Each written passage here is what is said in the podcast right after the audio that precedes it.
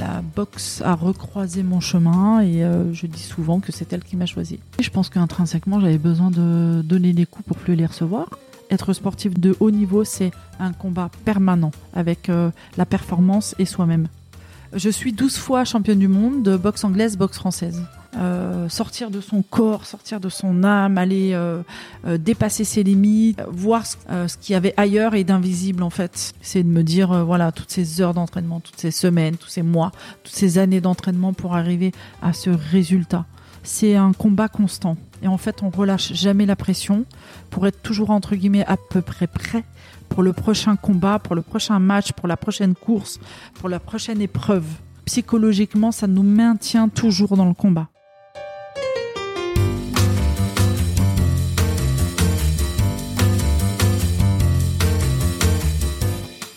Vous écoutez La Combinaison, le podcast qui part à la rencontre de personnes exceptionnelles qui ont réussi dans leur domaine. Sommes-nous tous égaux face à la réussite? Quel est le making-of, la combinaison d'éléments, de rencontres, de succès ou peut-être d'échecs qui ont porté des personnes ordinaires à devenir des entrepreneurs d'exception, des sportifs de haut niveau, des écrivains de renom ou des artistes qui rencontrent le succès? Je suis Frédéric Azoulay, un passionné de podcast depuis plusieurs années et dirigeant d'une entreprise papeo.fr, une imprimerie en ligne réactive pour les professionnels et les revendeurs. D'ailleurs, si vous écoutez cet épisode jusqu'à la fin, je vous offre un code promo pour commander sur notre site.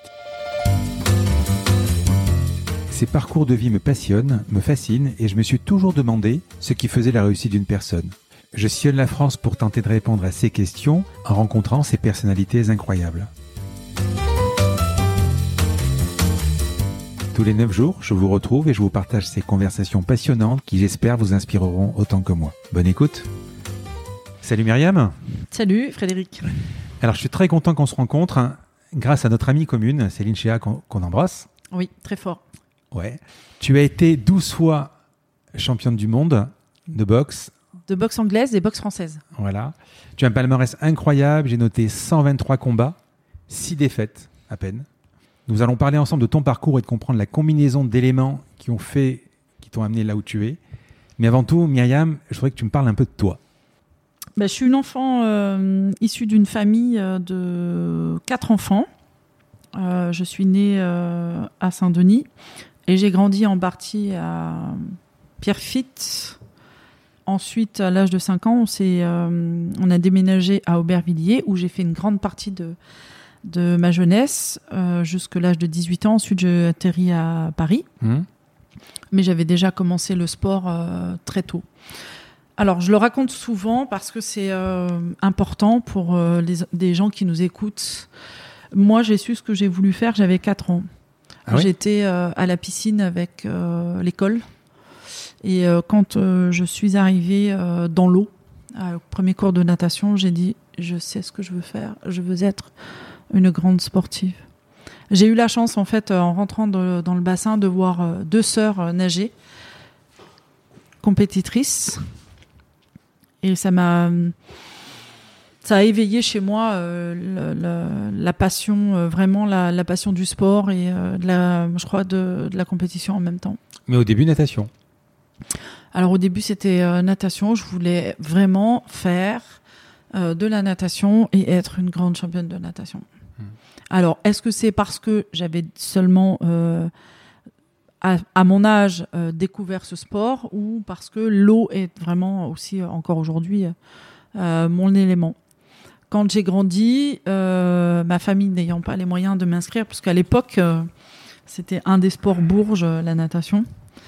Ma, ma, famille n'avait pas les moyens, donc on pratiquait beaucoup les sports à l'école, en centre de loisirs, en colonie. J'étais pas vraiment dans un club jusqu'à l'âge de 14 ans où j'ai eu, euh, par l'intermédiaire d'une copine euh, d'école, euh, l'opportunité d'intégrer un club d'athlétisme qui s'appelle le CMA.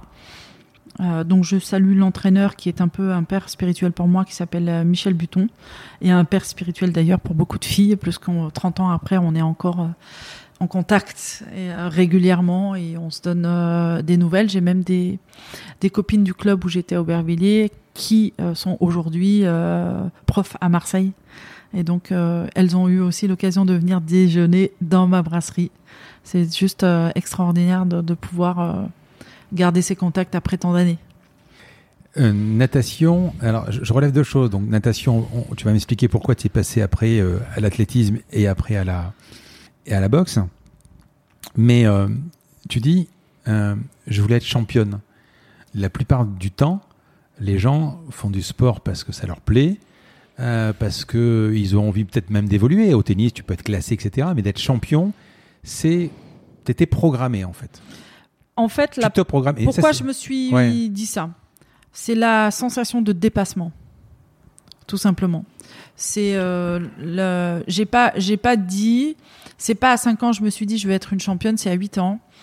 Euh, quand j'ai vu euh, la finale de Carl Lewis, du 100 mètres de Carl Lewis, Mmh, j'ai hurlé, je me suis levée, j'étais avec ma mère à la maison et j'ai dit c'est ça que je veux faire, je veux faire les Jeux Olympiques. Et euh, mais la première fois que je me suis dit oui, je veux faire, euh, je veux faire du sport, euh, mais voilà à, à intensité euh, très élevée, c'était le dépassement avant tout, c'était le dépassement de soi. Je crois que c'était euh, vraiment euh, sortir de son corps, sortir de son âme, aller dépasser ses limites, voir ce qu'il y avait. Euh, ce qu'il y avait ailleurs et d'invisible en fait. Euh, le... Et je pense que c'est. euh, Oui, mais ça, aussi ça, je ça. le comprends, je le comprends euh, du haut de, de, de, de, de ton âge aujourd'hui, euh, de ta maturité. Euh, tu, tu remarques, je ne précise pas, hein, donc, euh, dis pas pour une femme. Euh, tu, tu, mais, mais à 8 ans, à 8 ans, tu te dis, euh, je, vais, je vais être en haut, une Mais médaille. mais je pense que c'est ouais. mon parcours de vie, c'est ma personnalité, c'est mon caractère euh, qui fait que bah, je me suis spontanément, et ça c'est à son importance euh, capitale, c'est que c'est du c'est la spontanéité. Et là, on peut parler vraiment de vocation. Mmh. C'est c'est intrinsèque, c'est du ressenti, c'est pas du réfléchi, euh, c'est de la spontanéité. Et moi, moi, c'est ce que euh, mon âme et mon corps en fait avaient besoin de, de dire et de ressentir. J'ai d'ailleurs euh, toujours 14 records de club, cadette, euh, junior, En, en euh, natation, au CMA, en Ah athlétisme. En athlétisme. En après. athlétisme. Donc après, tu as, switché sur l'athlétisme? J'ai pas fait de natation. J'en ai fait euh, au niveau scolaire, j'en ai fait au niveau euh, loisir, mais j'ai jamais pu faire de natation. J'en fais parce que maintenant. trop cher. J'en fais tout le temps parce que j'ai pris des cours. euh, ça ça m'a beaucoup aidé pour l'asthme d'ailleurs, euh, parce que j'ai déclenché un asthme à la mort de maman. Euh, c'est juste euh, un sport extraordinaire. Le sport de manière générale était, est juste euh, extraordinaire, mais euh, euh, c'est même parfois difficile de parler des sensations qu'on peut avoir euh, quand on, on le pratique, quoi. Mais euh, donc j'ai intégré le club d'athlétisme parce que j'avais pas d'argent à sortir, que le club était pas municipal, mais euh, le- le- l'entraîneur a vu que j'avais du potentiel et on m'a accueilli à bras ouverts six ans.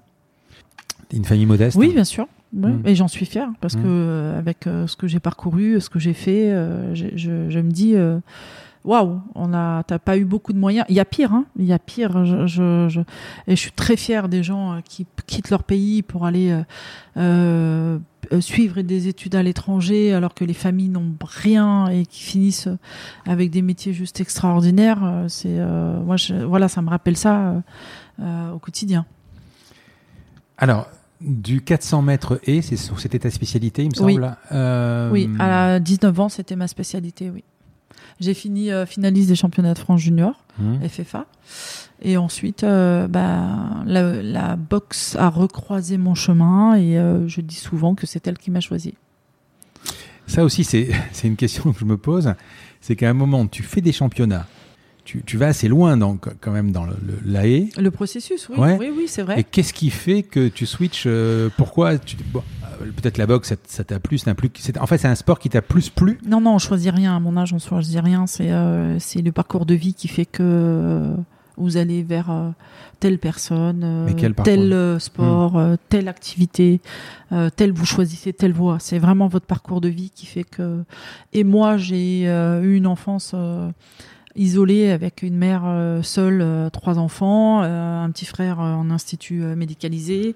Donc on a eu une vie, je dirais, pas facile. je vais pas envie de me larmoyer parce que c'est pas du tout mon style. Mais et je dis souvent aussi, il y a pire.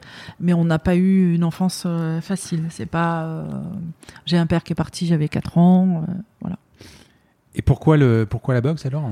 Bah, C'est clairement elle qui m'a choisi. Je pense qu'intrinsèquement, j'avais besoin de donner des coups pour plus les recevoir.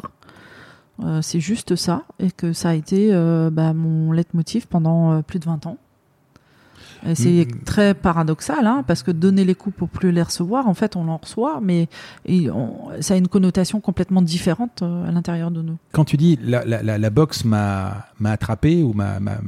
C'est parce que tu, tu, te battais euh, oui, je me suis battue. Oui. Ah oui, je me suis même euh, parfois bien vengée sur. Euh, et donc à un moment, tu t'es dit, tu t'es dit, il faudrait que je fasse de la boxe pour canaliser ce truc-là ou pas du tout. Non, c'est pas, pour un sport complètement spontané. D'accord. Tous mes parcours, tous mes choix, en fait, tous mes choix ont été régulés par des, des, rencontres humaines.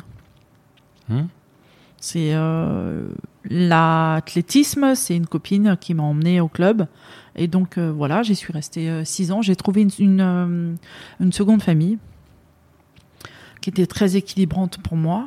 Et ensuite, la boxe, c'est un mannequin entraîneur qui sortait d'une rue, la rue Notre-Dame de Nazareth dans le 9e à Paris. Et en fait, on s'est rentré dedans complètement. moi, j'allais dans la rue et on a éclaté de rire. Et puis, on a fini par boire un verre. Et la semaine suivante, eh ben, je faisais mon premier cours d'essai de full contact chez lui. Et j'ai plus jamais arrêté la boxe. Tu te souviens la première fois où tu Je suis passé bien évidemment par euh, le pied-point, donc le full, le kick, euh, ensuite la BF et ensuite euh, boxe française. Ouais. Tu te souviens la première fois où tu as mis les gants? La sensation? La première fois que j'ai mis les gants, c'était sur un sac. Et c'est la sensation, elle était indescriptible. Indescriptible, c'était juste. je, je après, voilà, malheureusement, euh, on se nourrit pas de regrets. Je regrette de ne pas être resté à l'âge de 15 ans dans la salle de boxe euh, de Saïd Benagem, qui a été aussi mon entraîneur euh, des années après, et qui est aussi un grand champion et un homme humainement extraordinaire. Et quand le président vient me voir et qu'il me dit Myriam, il faudra prendre ta licence et ta carte, et bah, il fallait donner des sous et j'en avais pas. On n'en avait pas. J'avais des baskets trouées aux doigts de pied, un, un, un survêt euh, déchiré. Il y a on n'avait pas les moyens de, de payer un club à 200-300 balles euh, à cette époque-là. Donc je suis retournée à l'atelier. Et j'ai continué bah, jusqu'à l'âge de 19 ans. Et après, bah, on m'a ouvert les portes d'une salle de boxe. Et euh, j'ai pu, mais là, à ce moment-là, je travaillais, j'avais les moyens de pouvoir, euh, de pouvoir m'offrir ce que je voulais. Alors tu commences euh, par le, ce qu'on appelle le BBP, box, euh, c'est euh, boxe pied-point, c'est oui, ça Oui, oui. Et ensuite, tu passes à la boxe américaine, c'est ça? Je passe, non, je ah. passe à la boxe au full contact. Ouais. Je continue avec le kick avec Jean-Jacques Desplan qui était champion d'Europe. Hum. Et ensuite, arrivé en Martinique, où j'ai passé trois ans, je découvre avec Atman Miloudi, Atman Miloudi, la boxe française, ah, et Rudy Alexandre, bien mmh. évidemment, euh, en Martinique. Et euh, j'ai fait euh, un très beau parcours en très peu de temps avec eux, mais je m'entraînais comme une tarée. En fait, je suis arrivée en Martinique, je me suis dit qu'est-ce que je fais? Je continue l'athlétisme ou je continue la boxe? Parce que j'avais continué les deux en, alternant, en alternance. Je continuais les deux. Mmh. À 18-19 ans, je, je, faisais les deux. Et j'ai dit non, il fait trop chaud. Euh, je continue la boxe. Euh, mais, euh, alors, si, si, tu peux rappeler. Et en Martinique, j'ai fait l'ABF, le kick, la taille. Justement, est-ce que tu peux rappeler les différences, qui, enfin, pour ceux qui ne connaissent pas, euh, entre le kick, euh, le full, etc. Le kickboxing, vous avez euh, la, des chaussons au pied et vous pouvez frapper avec l'angle du tibia pied. Mmh. vous avez pour les règles du K1 droit au genou, ça dépend, les règles changent avec chaque combat. c'est du genou à la tête. un accord. On peut aller du genou à la tête. c'est du genou à de non du pied à la tête. Du pied à la tête. Ouais, du pied à la tête. Ensuite, en full contact, vous avez uniquement droit au cou, au-dessus de la ceinture. avec un chausson et un pantalon de manière générale. avec la BF, vous êtes en combinaison. En... Boxe française. Avec la boxe française, vous êtes en combinaison chausson. Et là, vous devez exclusivement frapper qu'avec l'angle du pied tibia, pied tibia en fait, le pied angle angle pied tibia. Vous n'avez pas le droit au genou, mais vous pouvez. Euh, toutes les surfaces de frappe euh, euh, de face sont autorisées des pieds à la tête. Et après, vous avez l'anglaise qui est exclusivement. Celle qu'on connaît. De Rocky. Les points. Hmm. Voilà. Celle où on me connaît le plus. Ouais. Pourquoi tu pars en Martinique? En fait, j'avais besoin de me sauver avec une enfance un peu difficile, avec une structure familiale délicate. Euh, euh, je travaillais, mais j'avais toujours le poids de, de, cette famille à porter. Donc j'ai décidé inconsciemment, bien évidemment. Hein, je, je, je, je, pense que à ce moment-là, je n'avais pas réfléchi comme ça, euh, de partir loin pour euh, me consacrer à moi. Euh, donc euh, j'ai fait trois ans là-bas, mais ma famille me manquait énormément. Donc je revenais régulièrement. Euh, mais tu vivais de quoi là-bas À Paris. Ben, j'étais assistante de direction. Je gérais un délivrance. C'est local, antillais, et c'est comme un peu les brioches dorées ici. D'accord. on avait, enfin, il y avait, c'était une grosse équipe puisqu'on avait quand même neuf personnes qui travaillaient là-bas. Et ensuite, euh, quand je suis euh, devenue vice-championne de France, la Fédération française de boxe française m'a proposé de passer mon brevet d'état euh, d'éducateur sportif, chose que bien évidemment j'ai accepté, de reprendre mes études et je suis venue au Crêpes de Toulouse pendant une année. Mais quand tu fais, quand tu bosses à côté pour, pour manger, hein, alors c'est pas je bosse à côté, c'est je boxe, je travaille et je boxe à voilà, côté. Voilà, justement, c'était ma question. Euh, ça représente quoi en amateur quand tu bosses à côté Tu boxes combien de temps dans, tu, quoi, c'est bah, deux heures par jour, par jour Deux heures par jour. Par hein. semaine. Deux heures par jour, six jours par semaine, mais euh, je boxe pas six jours par semaine. Je, il y a aussi la préparation physique à prendre en considération. Donc euh, c'était, c'était très certainement deux entraînements de prépa physique par semaine et le reste boxe. Mais je suis un bourreau de travail en fait. C'est pour ça, euh, j'ai pas spécialement entre guillemets de talent, mais je travaille tellement que euh, ça, ma détermination et ma mon abnégation s'en ressentent sur le ring. Sur le bah, ring. Tu, veux dire grosso modo que tu n'as pas de talent, tu compenses par le travail, mais quelque part tu en as parce que non, je pense que oui, non, je bah, pense que, mais comparé à d'autres, je pense que j'en ai, mais euh, je comparé à d'autres, euh, moi j'ai quand même commencé la boxe euh, vraiment de manière intensive tard. Hmm. J'avais 19 ans pour une carrière professionnelle, c'est quand même, enfin j'ai beaucoup de chance. Je le dois à mon travail, certes, et mon parcours de vie, mais j'ai beaucoup de chance de, de, de, de voilà d'en être arrivé là euh, avec euh, en ayant euh, commencé. Alors j'imagine si j'avais commencé plus tôt, je me dis ça, je, suis positive, mais j'ai beaucoup de chance quand même d'être d'avoir ce palmarès en ayant commencé à l'âge de 19 ans. Ce qui m'a beaucoup aidé en fait, c'est d'avoir un physique hors norme avec mmh. l'athlétisme que j'avais construit durant 5 ans. Euh, où j'ai subi pas mal de blessures parce que j'avais un corps très tonique et dynamique et la croissance ne suivait pas en fait. Euh, donc j'ai dû quand même m'arrêter euh, six mois à l'âge de 15 ans l'athlé parce que j'avais des os enfin des, des blessures d'adolescent quoi, qui ont fait que j'ai pas pu continuer l'athlétisme l'autre partie de l'année. Et après, bah, voilà, l'idée c'était de devenir une championne par n'importe quel moyen et et de vivre de ce que j'aimais. Tu quittes la, Martinique euh, pour Marseille, c'est ça? Je quitte la Martinique pour euh, Toulouse. Où tu passais un an Une année, voilà, euh, quasiment une année. J'ai fait 11 mois exactement. Une année pour mon brevet d'État. Option boxe française. Mmh. Et là, donc, bah, il y a en fait des choses extraordinaires qui se passent. moi, c'était une revanche par rapport à mes études, à l'échec de mes études. Donc j'ai, j'obtiens euh, mon brevet d'état. Ça, c'est pour moi, c'est, euh, je souffle quoi. Je, suis contente parce que je voulais être prof d'éducation physique. Depuis toute petite aussi, je voulais être, euh, voilà, prof d'éducation physique parce que j'avais d'excellents résultats en fait en sport et pas que j'étais mauvaise à l'école, pas du tout. J'adorais l'école. Mais euh, voilà, je dis, bah, ça allait en corrélation avec euh, sport et, engagement et, et ce que je voyais des, des profs en fait à l'école, ça me plaisait bien. Ensuite, Marseille. Alors, quand j'ai eu mon diplôme, oui, je suis partie à Marseille par amour. Mmh. Et ben, ça fait 22 ans. Pourquoi la ville de Marseille, t'as pu? Bah, J'ai rencontré quelqu'un euh, qui était euh, de Marseille et ensuite euh, j'ai dit bah moi je ne veux pas je veux pas de toute façon retourner à Paris parce que c'est pas du tout fait pour moi.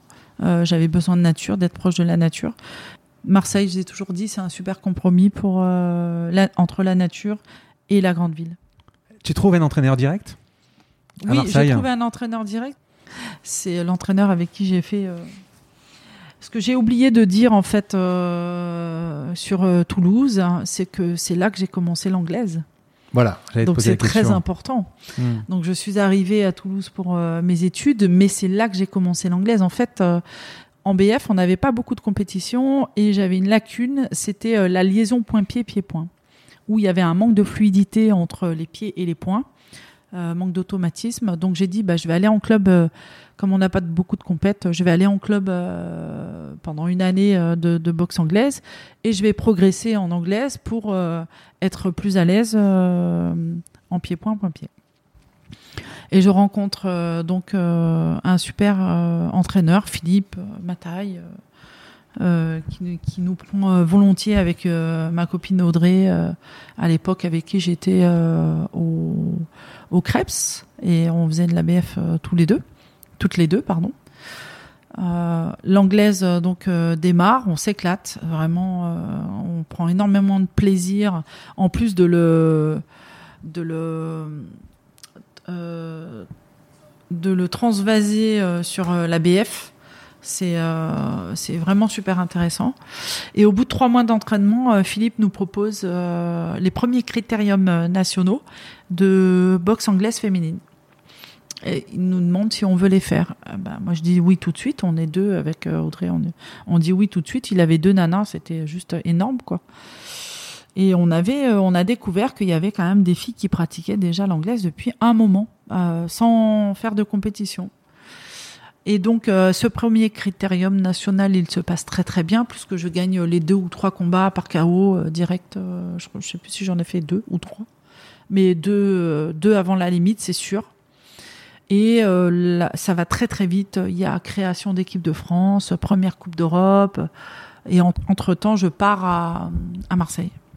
Quand j'arrive à Marseille, je découvre. Donc, euh, on me met, on me présente, pardon.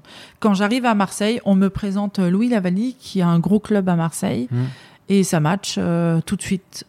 Pour moi, ça match tout de suite. Pour lui, non. Mais pour lui, non. Euh, mais je l'ai pas ressenti en fait. On a fait la première leçon avec Louis Lavalier et il a senti que j'avais une, force un peu un peu différente de peut-être des filles. Il avait, je, crois qu'il avait jamais d'ailleurs entraîné de filles. C'est ce qu'il a surpris, c'est qu'il me dit des années après, il m'a dit mais tu avais une force de mec. Hmm. Voilà. Et, et, euh, et, puis il a eu la curiosité en fait d'aller euh, euh, chaque jour un petit peu plus loin avec moi. Et, et il, a, il s'est découvert, et il me le dit très souvent, hein, il me dit, je me suis découvert à travers toi avec les femmes. J'ai été un gros macho. Il l'est toujours un peu, bien évidemment. À 67 ans, on peut pas, on change pas. Hein. Mais euh, il s'est euh, réconcilié avec la gente féminine. Vraiment, il a, il a gagné beaucoup de respect, euh, d'attention, d'écoute. Ça a été, ça a été un apprentissage pendant 15 ans pour lui. Au niveau de la boxe anglaise, on pourrait croire au début que finalement, c'est presque plus simple euh, c'est-à-dire que en fait, tu lèves, tu lèves les contraintes de pied, tu lèves tout ça. Mais euh, explique-moi pourquoi on appelle ça. Euh, pourquoi c'est comme la F1 pour le sport automobile? Pourquoi la boxe anglaise, c'est ce qu'on appelle le noble art? Pourquoi c'est aussi, c'est quoi? C'est parce que c'est tactique, c'est technique, c'est plus Pourquoi elle se, distingue des autres box Alors, dans toutes les boxes, euh, euh, je dirais que toutes les boxes sont nobles, sauf que en anglaise, c'est un petit peu plus, c'est beaucoup plus flagrant. Plus vous avez que deux segments et que ça va très vite et que les coups sont vraiment démultipliés euh, sur une très petite surface du corps. Et alors, on appelle, on appelle ça le noblard, je pense, par le, fait euh, que ça engage deux choses très importantes euh, chez l'être humain. Ça engage euh, sa fierté et ça engage son ego. Pour pouvoir monter sur un ring, il faut faire preuve d'un courage immense. C'est voilà. Comparé à la masse de la population, vous avez très peu de gens qui sont déjà montés sur un ring. Il faut être, extrêmement courageux pour accepter que l'on peut recevoir un coup et en redonner aussi euh, euh, Oui, mais ça c'est partout, c'est dans tous les dans tous les sports de boxe. Oui, tout à fait. Sauf que là, vous avez une, une, euh, je vous dis, vous avez une euh, crainte euh, supplémentaire et euh, une euh, notion de danger beaucoup plus importante. Parce que le, le cerveau, le visage euh, est euh, frappé, euh, je ne sais pas combien de fois de plus par rapport à la boxe pied-point, par rapport à Oui, a- n'importe la quel distance, box ouais. pied-point, vous pouvez vous protéger. Un pied, on le voit plus facilement arriver, c'est extrêmement dangereux. Hein. J'ai pas dit que, je ne dis pas que. Mais, au mais, contraire, mais hein. un- alors, c'est c'est peut-être un peu bidon ma question, mais est-ce que quand tu te prends un, un- un coup de pied dans la tête, euh, c'est c'est moins dangereux, ça fera, fera Non, non, pas moins. du tout. C'est euh, même dangereux. euh, plus dangereux. Euh, prendre un coup de pied dans la tête, vous avez le poids euh, du corps qui est beaucoup plus lourd qu'un point, sauf Ouais. que on en prend moins. La grosse notion, euh, euh, la grosse notion de, de- qui est différente avec le pied-point, c'est qu'on est beaucoup moins touché au visage que euh, qu'avec l'anglaise et euh, visage et corps, quoi. Après, euh, appeler euh, la boxe anglaise le noblard, c'est c'est une discipline qui a été cinématographiée. Euh, les plus beaux films euh, de, de l'histoire sont souvent des films où on parle de boxe, avec des scénarios euh, juste de vie euh, euh, et de films extraordinaires. Mais en même temps, en même temps, euh, c'est quasiment la dans les sports de combat euh, le seul sport l'anglaise qui a fait euh, des des, des, euh, des célébrités quoi. Les Marciano, les Mohamed Ali, c'est des, célébrités au même titre que tu dirais un Sénat ou c'est des, voilà. C'est pas on, on peut pas c'est quand même ça reste quand même deux mondes différents. Vous avez les boxeurs de pied-point admirent énormément les boxeurs d'anglaise euh, parce que on fait la différence quand on va euh, boxer euh, on va on est boxeur de pied-point et on va faire de l'anglaise, on va s'entraîner pour faire de l'anglaise, on comprend pourquoi on ne fait pas de l'anglaise. D'accord.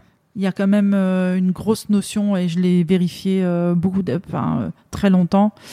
Les boxeurs de pied-point ont quand même relativement peur et, et ne sont pas euh, plus habitués que ça à prendre des coups dans le visage. Alors, je voudrais qu'on parle de ton physique. Euh, je l'ai lu. Je... Alors, le voir, non, parce que t'es pas finalement un gabarit qui est euh, extraordinaire. Je sais pas, euh, dans le. On va dire que depuis ma retraite, cela fait six ans quand même, j'ai beaucoup Mais tu boxais en poids léger, En super léger, en super léger. oui. Moins de De toute façon, tu 63. étais, une, ga- t'étais une gazelle à un moment, il fallait, de et toute façon. en BF, moins de 60. D'accord. Euh, J'ai lu que tu avais une. euh, alors, je sais même pas ce que c'est, je te l'ai dit tout à l'heure. Un VO2 max hors norme. Qu'est-ce que ça veut dire? Ben, J'avais un VO2 max à 18, euh, ce qui est énorme hein, Ça pour un Vas-y, ce athlète. que c'est? Euh, c'est la capacité euh, pulmonaire, en fait, euh, de pouvoir euh, euh, résister à l'effort avec euh, de l'oxygène. Donc, à partir du moment où vous rentrez en dette d'oxygène, votre, votre VMA, votre VMA s'arrête. Enfin, elle s'arrête pas, mais vous rentrez en dette d'oxygène. Et moi, le seuil était à 18. Mais si tu re- C'est euh, celui d'un d'une marathonienne euh, de bon niveau. rien à voir avec l'apnée, par exemple ou, euh, si aussi, oui. aussi. Alors là, c'est on parle d'autre chose. Là, on Hmm. parle vraiment de résistance à la dette d'oxygène justement, où bah, on va on repousse les limites euh, euh, de sa capacité pulmonaire. Et il y a aussi euh, un phénomène biologique et physique, c'est que plus on va dans la profondeur et plus nos poumons sont compressés. Donc là, il y a un travail essentiellement psychologique. Quand tu frappes, tu, tu, tu gagnes évidemment, mais tu, tu es en apnée? Pas du tout. Tu Absolument pas, au contraire. On expulse en frappant. D'accord. C'est vraiment le meilleur. euh, alors, à à Tout le monde ou ça l'inverse, s'apprend À l'inverse, non, ça s'apprend. On Ça apprend à respirer. Vous savez, la, la- la 90% des êtres humains sur Terre ne savent pas respirer. Hmm. Avec euh, les événements de la vie, ils oublient de respirer alors que c'est l'essentiel. On, on- on va le voir tout à l'heure dans, dans les combats, on va décrire un combat, mais qu'est-ce qui fatigue euh, Quand tu vois par exemple un combat où, où le gars où, est mort à la fin, quoi, euh, enfin crevé, Mort de quoi, fatigue. mort de fatigue, Oui, qu'est-ce qui c'est fatigue bien de le préciser. Ouais, ouais, c'est vrai. Ils, sont épuisés. Qu'est-ce qui fatigue? C'est euh, c'est frapper, c'est prendre des coups, sautiller. euh, la- le, le psychologique est fatigant. Non, c'est qui- un tout, c'est un tout. C'est euh, c'est les coups que vous prenez en fonction des surfaces du corps. Hmm. Bah, vous pouvez être euh, KO debout, vous pouvez être piqué au foie, donc là c'est euh, de la toxicité. Euh, et la fatigue, la condition physique qui rentre en jeu euh, inévitablement. Parce que je te vois, toi, tu particulièrement sur tes combats, tu as un ressort. Tu bouges beaucoup. Une machine, ouais. Hmm, tu bouges, tu Ouais, sautes ouais, beaucoup, tu ouais. sautilles beaucoup, ouais, ouais. Enfin je sautille, je bouge, ouais. Hmm. Euh, moi j'ai appris la boxe en contre-attaque. Ne pas prendre les coups et les donner. C'est la spécialité de Louis Lavalli. Ne pas prendre les coups, les donner. D'accord. Pour donner un coup, il faut savoir le donner. Ah oui, quand même. si vous donnez euh, un coup et que vous savez pas le donner, vous vous faites mal.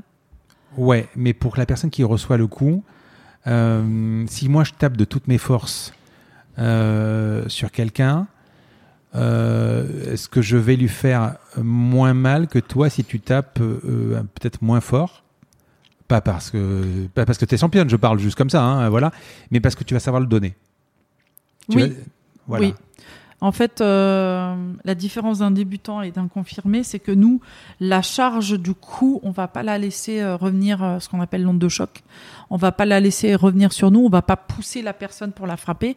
On va la frapper et revenir vite. C'est c'est une action extrêmement rapide, Hmm. alors que la plupart des gens, ils poussent quand ils frappent. Et donc l'onde de choc revient sur eux. C'est pour ça souvent qu'on a des mains cassées. Et quand tu vas taper, par exemple, quand tu vas décider de frapper quelqu'un, Je Sur- décide pas. Je réagis en fonction de l'adversaire que j'ai en face de moi. Mais si tu as une fenêtre de, de tir qui s'ouvre, tu vas, tu as une précision qui peut te permettre de viser euh, la tempe, le, le, le, le, menton, par exemple, l'œil, euh, où, où- où tu tapes. Enfin, notre bras est assez précis. Ah oui, bien sûr. On, en fait, on réagit par rapport à une attaque, une contre-attaque, une anticipation. On, on anticipe euh, ou on, on subit hein, parfois. hein. Mmh, Donc euh, voilà, c'est c'est la fatigue, c'est lié à la fatigue. On n'a pas vu, on n'a pas anticipé, et ça, c'est des grosses fautes. Euh, c'est pour ça que le travail en amont est très très important. Mais on a euh, un mécanisme de travail qui devient un réflexe et qui fait que sur un coup euh, sur lequel on réagit, on va le, on va le rendre, on va le donner à une surface bien précise. C'est inconsciemment choisi D'accord. parce que c'est devenu euh, automatique. Est-ce que tu avais des points faibles?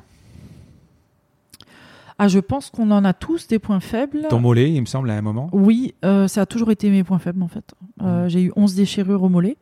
Et je pense que ça, c'est très clairement lié. Moi, je suis très spirituelle, je suis bouddhiste pratiquante. Euh, Et euh, je pense que c'est très clairement lié à la vie euh, que l'on a. Et moi, j'ai eu 11 déchirures au mollet. J'ai un ischio qui est tombé. Euh, c'est votre corps qui vous dit là, je peux pas, quoi. Je peux pas avancer. je peux pas te suivre. Donc stop, j'ai besoin de repos. Allez, on va parler de ton palmarès. Donc, on l'a dit tout à l'heure, 123 combats, 6 défaites. Je voudrais revenir sur les blessures, Vas-y, si je peux me permettre. tu peux te, te permettre. Euh, qui- une notion qui est très très importante, c'est que beaucoup beaucoup beaucoup d'athlètes font leur carrière blessés, mais c'est aussi une forme euh, de motivation, de détermination euh, qui les accompagne dans euh, dans, la, dans la, la cicatrisation, la réparation de ses blessures, c'est un combat constant. Et en fait, on relâche jamais la pression pour être toujours entre guillemets à peu près à peu près prêt pour le prochain combat, pour le prochain match, pour la prochaine course, pour la prochaine épreuve. Euh, c'est, c'est, euh, ce sont des, des épiphénomènes qui font que psychologiquement, ça nous maintient toujours dans le combat. Être sportif de, niveau, de haut niveau, c'est un combat permanent avec euh, la performance et soi-même. Mais justement, une défaite, c'est une double défaite. C'est-à-dire que tu perds le combat, c'est la double peine. Être battu, oui, parce qu'on a quand même. euh, c'est un combat de guerriers, c'est un combat euh, de, de, de sportifs qui se sont préparés pendant de, nombreux, de nombreuses semaines. Et c'est en fait euh, bah, le meilleur qui gagne au moment, euh, à l'instant T. Il peut y avoir une revanche et ça peut être l'autre qui gagne. C'est euh, quand le, le niveau est à Non, peu mais près. ce, que je, ce que je veux dire, c'est que tomber ou se faire mettre KO, ou, c'est un orgueil qui prend un Oui, c'est une double peine. C'est Ouais. pour ça que je te disais qu'on appelle ça le noblard. C'est euh, l'ego et la fierté qui prennent un coup parce qu'on est seul sur la scène et regardé par tellement de gens euh, qui espèrent que l'on gagne, que cette euh, défaite, on la prend à double euh, titre. Euh, c'est que euh, bah, on a toutes ces personnes qui espéraient euh, voir notre victoire euh, arriver euh, et on, on suscite du rêve, on suscite euh, de l'espoir, euh, on suscite de la motivation et, on- et une défaite, euh, c'est difficile à gérer à double titre au niveau personnel et euh, euh, je vous parlais d'ego et de fierté, c'est justement là que ça rentre en jeu. Euh, Quand tu es en combat comme ça, que tu as euh, 7000 ou 10 000 personnes présents, même, on parle même pas Oui, de la après, télé, on parle pas de la euh, télé, voilà. Euh, tu les entends, ces gens-là? Oui, bien sûr. Tu Ça les- fait partie intégrante euh, de Ouais. la motivation. Mais quand euh, Pas tout le temps, mais on les entend, oui. tu entends, quand tu es sur le, dans le combat, t'as pas, tu, tu, tu entends quand même les gens. Oui. Autrement dit, Non, si- non, c'est pas quand même, c'est qu'on les entend. Autrement dit, si euh, tu vas sur un terrain qui n'est pas conquis dans un autre pays dans lequel la championne, c'est plutôt la championne du pays, On l'entend aussi. tu, tu peux, et, et moralement, c'est compliqué, non? Oui, Hmm. oui, oui. Faut, euh, faut faire T'es pas chez toi. Oui, on n'est pas chez nous, non. Et c'est le, c'est le problème de l'intégrité aussi de la boxe. C'est souvent ça, c'est que vous allez, euh, vous allez en terrain conquis déjà. Sur un combat classique, euh, on le voit, et je t'ai vu toi euh, hier par exemple, je regardais encore un combat, tu as cette... euh, tu as, tu as ce, long podium où tu marches, où tu vas faire un peu de shadow, ce qu'on appelle le shadow, c'est-à-dire un peu des coups dans le vide pour montrer, etc. Tu es hyper concentré, ça, fait, ça, ça fait partie du show? Alors la concentration, non, mais le shadow, tout ça, ça fait partie du show?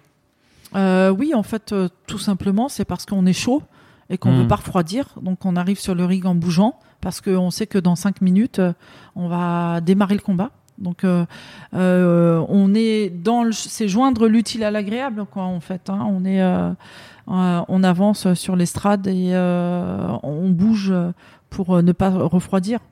C'est pour ça que souvent, quand on rentre sur le ring, après l'arrivée, on continue de bouger. Quand tu arrives pour un combat, ça, tu, tu viens combien de temps à l'avance et Hmm, deux heures et demie en général.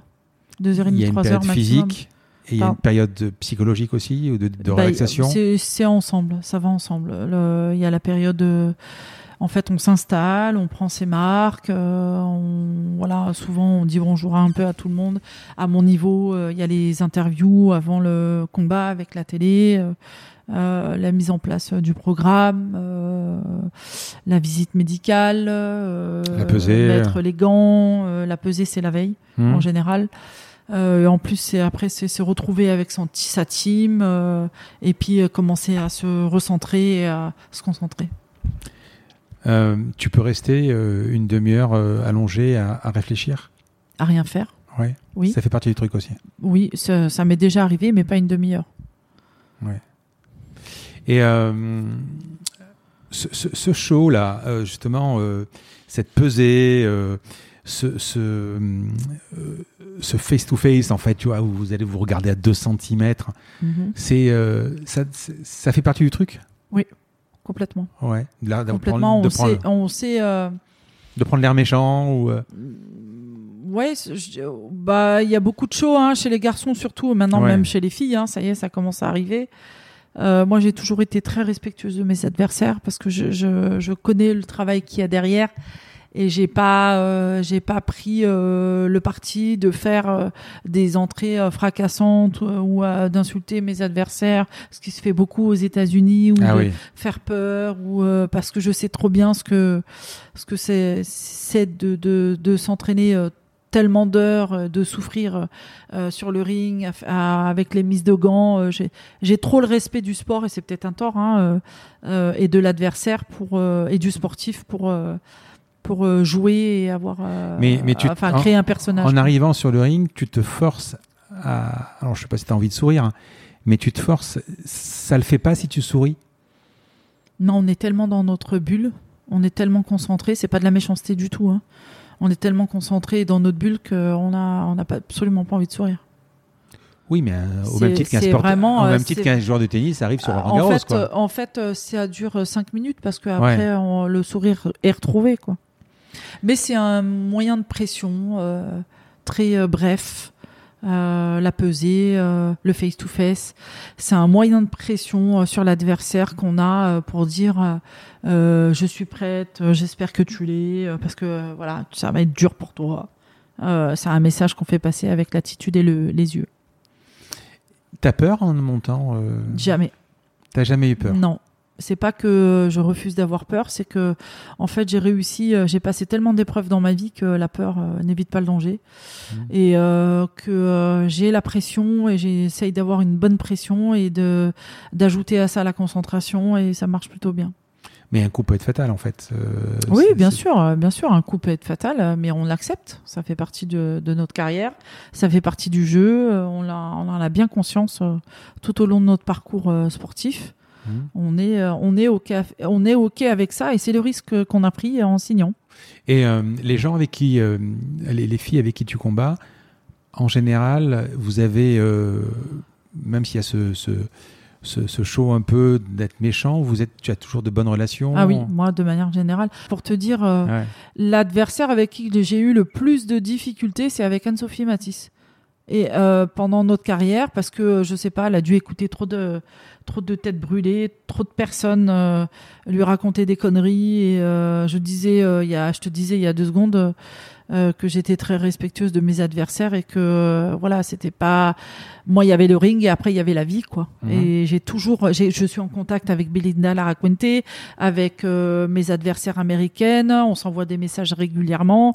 Euh, je vais peut-être partir euh, aller aux États-Unis pour retrouver une, une de mes anciennes adversaires pour organiser des camps d'entraînement avec elle. J'ai, voilà, pas toutes, mais il y en a certaines avec lesquelles je suis toujours en contact, oui. Et, et Anne-Sophie Matisse, on s'est rapprochés. toutes les deux. Vous êtes rencontrés deux fois. Hein. ouais, deux fois, ouais. vous deviez vous faire une troisième fois, ça s'est pas fait? Euh, Ça s'est pas fait. Et puis euh, il y a aussi, enfin, moi j'ai eu des problèmes de santé qui ont fait que euh, c'était pas forcément une bonne idée. Déjà, j'ai, euh, j'avais perdu maman un an avant ce combat et je pense que je l'ai payé.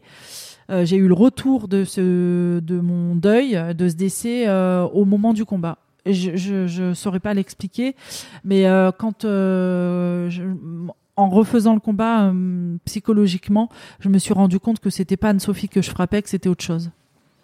Donc j'ai manqué de lucidité. Parce qu'Anne-Sophie, dans tes six défaites, c'est deux défaites. Oui.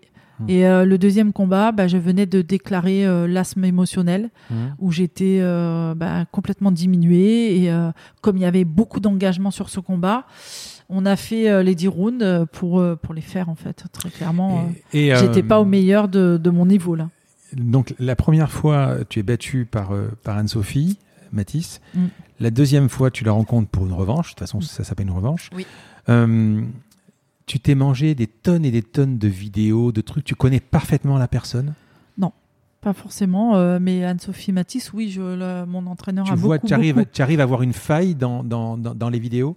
Ou elle peut innover le jour même sur le, sur le ring Non, elle travaille aussi sur mes vidéos, elle travaille aussi bien sur sûr. le combat qu'elle a vu de moi. Hein, Donc mhm. euh, voilà, c'est euh, l'adversaire euh, choisit la méthode de travail et le meilleur, c'est que l'entraîneur et et l'athlète regardent les vidéos ensemble, partagent sur leurs ressentis et mettent une, un plan de travail en place pour euh, arriver euh, le plus près, enfin le, au plus près de la vérité possible euh, le jour J. C'est-à-dire qu'on on a du mal après à. Tu as une tactique, tu as une façon de boxer, tu as du mal à la changer au dernier moment. si tu as une faille, tu as une faille. Non, mais on a quand même deux mois et demi pour se préparer. Donc oui, effectivement, on a des automatismes, mais on a deux mois et demi pour se préparer. On peut pas changer un style de boxe. Ça, c'est très compliqué. Euh, mais on peut le faire évoluer. Et euh, c'est euh, justement de l'intelligence pure que de dire bon bah on va essayer de mettre en place telle et telle combinaison pour répondre au mieux à, l'adversaire que tu vas avoir prochainement. justement, pour, pour, encore une fois, pour Anne-Sophie Matisse, le deuxième match que j'ai vu, tu as perdu au point. Oui. il y a combien d'arbitres? Trois ou quatre Il y en a trois. Euh, vous aviez des différences, ils ont des différences de 5 points, par exemple, entre deux notations. Ça a, ça a survolté d'ailleurs le présentateur sur Canal, je crois, il me semble. Comment c'est possible? Euh, Enfin, un crochet, ça compte tant de points, un épercute, ça compte tant non, de points. Non, non, ça, compte un point. C'est que juste. Il, il, y avait, il, en compte pas? Non, il y avait. Euh, en fait, la revanche, on s'attendait quand même à une guerre beaucoup plus euh, que la, même euh, le premier combat, alors que c'était déjà une guerre euh, le premier combat. On aurait, l'arbitre n'aurait jamais dû arrêter euh, le combat. ça, c'est une certitude. Mais bon, il y avait des désirs de revanche. C'est là que, voilà, politiquement, le sport a ses déviances, a ses, a ses faiblesses. C'est que quand la politique entre en jeu dans un euh, dans un environnement sportif, euh, il n'y a plus autant de, sérénité et de, et de clarté. Donc euh, là, on avait un souci, on avait un souci et une volonté de, de, dans le premier combat d'avoir une revanche et pour pour que les choses soient encore plus excitantes, il fallait que bah, peut-être que moi je perde. Alors que le combat, je vous dis très honnêtement, en tant que championne et sportive, le combat, il aurait jamais dû être arrêté au premier, le premier. Euh, et le deuxième, il est complètement justifié, puisque voilà, j'ai été dans un état de santé euh, complètement amoindri et que j'ai quand même voulu euh, faire ce combat. Et après, j'ai mis deux ans pour me relever. Tu, tu quand tu revois le combat après, quand tu revois le combat après, tu vois, tu te dis, j'ai fait des conneries? Ou t'as donné le maximum? Non, euh, bah sur le moment, euh, j'ai donné le maximum. Sur le moment, euh, psychologiquement, j'ai donné le maximum, mais je, avec le recul, la réflexion, la pensée, je me dis que j'ai j'étais pas moi-même, j'étais pas à 100% présente sur le moment présent, sur le ring. Et c'est là que je me suis dit, voilà, il y a eu un souci, quoi.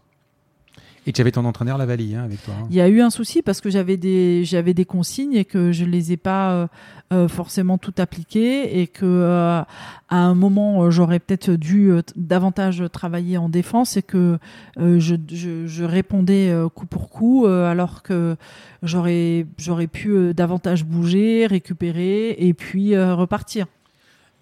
Et c'était ce que j'ai ce que j'ai fait quand l'arbitre va pour arrêter, c'était choisi. C'était voulu. Parce que, euh, Pourquoi Parce que euh, Anne-Sophie Matisse était extrêmement fatiguée, épuisée, et que euh, je l'ai laissé, enfin moi je l'ai laissé un peu frapper, et en plus quand elle, quand elle frappe, elle me touche pas quasiment, et l'arbitre arrête, arrête le combat en fait, et bah non, non, et c'était à ce moment-là où moi j'allais partir pour euh, euh, faire mon travail et euh, l'arbitre a stoppé. j'étais debout en plus. C'est hmm. pas que j'étais pas debout, c'est que j'étais debout quoi. Il y avait pas, j'avais pas les mains en bas. Au contraire, j'avais les mains en haut. c'est pas comme si j'étais avec les mains en bas, affalée. T'aurais dû gagner tous les coups. Non, c'est pas que je, je ne sais pas si j'aurais gagné, mais en tout cas, ce que je sais, c'est que le combat n'aurait jamais dû être arrêté. Tu vas bosser deux mois et demi pour ça. Donc tu vois des vidéos, tu as une stratégie avec ton entraîneur qui te dit il faut faire ça, il faut faire ça, il faut faire ça. Bon, tu commences euh, tes premières, c'est des rondes de deux minutes, je crois. Hein. oui. Voilà, tu commences ton premier round, voilà, 10 de 2, ton premier, ton deuxième, etc. Ensuite, tu as d'autres trucs qui arrivent et ton entraîneur, j'imagine, à chaque pause, à chaque euh, truc, il te redonne des conseils. Tu, tu arrives à les appliquer ou euh, ou il y a quelque chose d'au-dessus euh, qui Alors oui, de manière générale, oui, j'arrive à les appliquer. quand tu domines, quand tu domines, c'est Non, facile. non, non, Oui. même, euh, même quand je suis euh, un petit peu en difficulté, j'arrive à les appliquer. Mais la, la particularité, donc pour en revenir à ce combat de Anne-Sophie, si c'est ce, dans celui, Oui, un- oui, voilà hein, celui-là dont tu veux parler, c'est que j'étais pas le, je boxais, je boxais ce soir-là Anne-Sophie Matisse, mais j'étais pas là, j'étais pas sur euh, elle, j'étais sur autre chose. Et c'est Pas concentré. après, j'étais j'étais euh, j'étais pas suffisamment là. C'est après que je me suis rendu compte, en y repensant, en y réfléchissant, que je me suis rendu compte que je combattais autre chose que Anne-Sophie Matisse. Ce qui fait que certainement, j'ai dû prendre des coups. J'ai pris des coups. Euh, justement, euh, quand on voit des combats, par exemple, de façon plus générale, quand on voit des combats et tu vois à un moment euh, les personnes, enfin les, les boxeurs ou les boxeuses, euh, se protéger, mettre les, les- les bras, etc. Prendre des coups sur les bras, ça fait mal.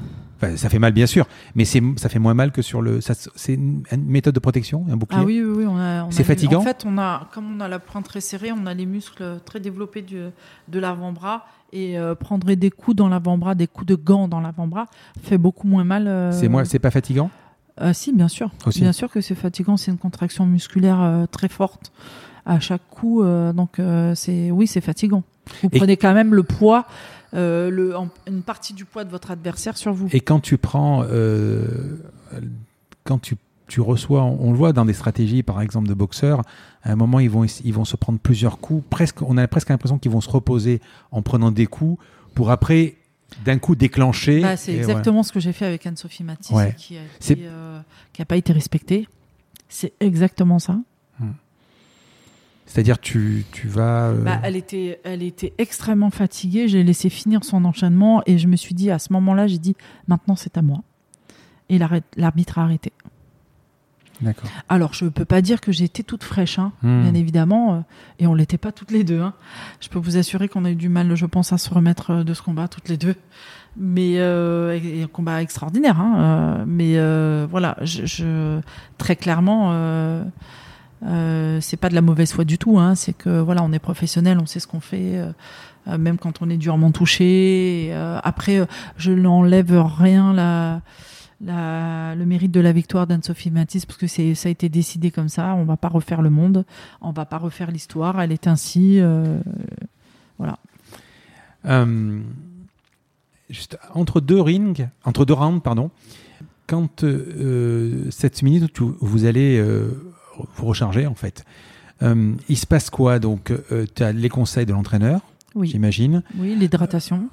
Alors, justement, l'hydratation, tu on, Moi, je bois beaucoup, moi. Parce que euh, la plupart du temps, je vois une gorgée, même pas. Ouais, non, quoi. non, moi, je bois beaucoup. D'accord. Je bois beaucoup parce que justement, euh, c'est ce qui permet de, de bien transpirer, euh, donc euh, de faire marcher, fonctionner la machine, c'est très important. Et- Mais après, chacun fonctionne comme Oui, il bien veut. sûr. Voilà, il y a des filles, elles boivent pas parce qu'elles vont vomir, Euh, ou des mecs. Moi, je bois énormément. Et quand, on te, quand tu vois que tu commences à saigner ou quoi, j'ai vu qu'on mettait des sortes de plaques métalliques pour. euh, euh, qu'est-ce que, c'est qu'est-ce que vous avez comme, outil laisse pour. dans les Ouais. dans les glaçons, Hmm. qui sont extrêmement froides, et on les met sur les bleus pour euh, les faire sortir et les euh, les, dé- les faire dégonfler. D'accord. Et euh, tu as des, euh, tu pourrais prendre des pommades ou choses comme ça immédiates avec des effets immédiats que nous on n'a pas, on n'a pas accès par exemple? Vous avez des méthodes particulières? Non, on n'a le droit à rien du tout. D'accord. De l'eau, euh, de la vaseline et la Parce plaque. qu'on parlait d'adrénaline, j'ai entendu de l'adrénaline. Mais ça le- c'est de la triche. D'accord. Ça c'est de la triche. Mais euh, après, on- beaucoup le font. Hein. Euh, D'ailleurs, c'est c'est bête, mais de, de l'interdire. Mais c'est un moyen supplémentaire pour refermer les plaies Hmm. et augmenter le risque de lésion. Donc ça, c'est c'est voilà pourquoi en fait on interdit toutes ces substances euh, médicales. C'est que quand on est blessé de manière naturelle, le médecin il peut davantage voir ce qui se passe et accorder la suite du combat ou pas. Et si on prend des crèmes ou des, des de l'adrénaline ou euh, des choses qui arrêtent les blessures, et parce que on a il y a ce qu'on voit, il y a ce qu'on voit pas aussi. Ça s'appelle les lésions. Euh, voilà, il y a ce qui est ouvert, bien évidemment, la face, et, euh, et ce qui est à l'intérieur. Vous avez peut-être une fracture euh, de l'os des sinus, vous avez, peut-être une fracture, quoi qu'il en soit. Euh, si, le médecin ne voit pas la, réalité de la blessure, qu'elle est masquée par euh, de l'adrénaline, une crème, une pommade ou autre chose qui a eu un effet, lui, il va dire bah oui, ok, euh, vous pouvez continuer. Alors qu'après, on peut retrouver un boxeur euh, 30 minutes après le combat mort dans le vestiaire parce que il a continué. D'ailleurs, alors à part des, cas comme on, le sait, comme Mohamed Ali Parkinson, etc., ça fait moins de bruit. Euh, la Alors boxe, Mohamed Ali, il faut savoir que d'après tout ce que j'ai lu sur lui, et j'ai lu beaucoup de choses, Hmm. il a eu la maladie de Parkinson très jeune. Il avait 30 ans. Rien à voir avec. euh, euh, dans la trentaine, début de la trentaine. Et il l'a caché pendant un long moment. Il, est même, il a même fait à peu près cinq états, je crois, si, si mes sources sont bonnes, euh, pour demander une licence parce que les médecins ne voulaient pas la lui accorder. Et, euh, et je crois qu'il a boxé encore euh, 10 ans, à peu près un peu moins de 10 ans euh, avec ça. Donc c'était déclaré, mais euh, c'était pas encore, euh, c'était pas euh, catastrophique en fait. Et c'est euh, sur la fin où c'est devenu euh, dangereux. Et certes, ça n'a pas facilité euh, De toute façon, c'est pas un sport. l'avancée de la maladie. Enfin, ça n'a pas empêché. euh, Te voilà, prendre des coups dans la tête, c'est pas bon, quoi. Bah non, c'est pas bon. Ah, ouais. Mais il y, a, il y a plus dangereux. Il y, a, il y a plus dangereux. Rapport accident, boxe et autres sports, tu verras qu'en boxe, il y a moins de morts qu'en cyclisme, que dans d'autres, en foot, que dans d'autres sports. C'est un sport où il n'y a pas beaucoup de, euh, de véritables blessés ou de décès. J'ai encore deux questions, après on va passer au palmarès. Euh, c'est une idée reçue de, savoir- de, de dire que le fait qu'on soit au centre du ring, c'est dominé? Non. Non, c'est pas une idée reçue, c'est généralement ça. Mhm. Après, vous avez euh, des styles de boxeurs qui boxent en contre-attaque, qui boxent en reculant, et c'est juste magnifique à regarder. Mais en général, oui, c'est qu'il y a euh, quand même une forme de domination. Et le et, et- et, euh, évidemment gagner le plaisir de gagner, tu le préfères au point ou au chaos Je dirais que euh, le chaos, c'est la cerise sur le gâteau, c'est vraiment euh, la, la- une forme primaire de domination. Donc, euh, mais c'est pas évident. Euh, ça vient ça vient naturellement. C'est pas quelque chose qu'il faut euh, calculer. Sinon, on, travaille pas bien, on fait pas un beau combat. Moi, je crois que j'ai une dizaine, j'ai une dizaine de KO sur mon palmarès. J'aime boxer et j'aime dominer. Euh, c'est clair, ça veut dire que on fait un très bon travail. J'aime surtout voir euh, en fait le produit de mon travail euh, sur le ring. C'est de me dire voilà toutes ces heures d'entraînement, toutes ces semaines, tous ces mois, toutes ces années d'entraînement pour arriver à ce résultat. Après voilà, il y a bah il y a cette euh, il y a cette euh, jubilation de la victoire et ensuite euh, on revient au côté humain et moi j'ai beaucoup de respect pour mes adversaires et je suis encore en contact avec elles. J'ai jamais eu de côté négatif sur enfin de, de, de pensée négative sur mes adversaires. Il y a, si peut-être peut-être une ou deux fois, mais parce qu'elles elles ont, elles ont eu des attitudes, enfin de mauvaises attitudes quoi. Et tu peux comprendre que hum, de l'extérieur, on se dit un sport sur lequel on va se faire si mal, euh, comment on peut prendre du plaisir? Ah, mais c'est se prouver à soi-même hein, avant tout. hein. On se prouve à soi-même qu'on est résistant à la douleur, euh, à- résistant à la douleur de la vie, euh, du, de la boxe. euh, on, on boxe pour être plus fort dans la vie. hein. C'est Mhm. très clair. Allez, on va parler de ton palmarès. Donc, 123 combats, 6 défaites, en amateur, en pro. Euh, depuis seulement 2003, les femmes sont autorisées à boxer en pro. Euh, pourquoi? Pourquoi si tard? Ah, ça, c'est à la fédération qu'il faut poser la question. Hmm Très honnêtement, euh, je Enfin, c'est un peu le tout le truc des sports. hein. Je pense que C'est tu sais, toujours une affaire d'homme à la, à base. tout, ouais.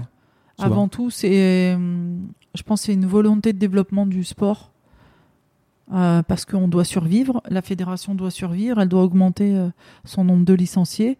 Et très honnêtement, euh, bah, quand vous faites le tour pendant un certain temps et que vous voyez que vous évoluez pas, à qui on ouvre les vannes Enfin, on ouvre les vannes, on, ouvre les portes à qui? Bah, Aux femmes.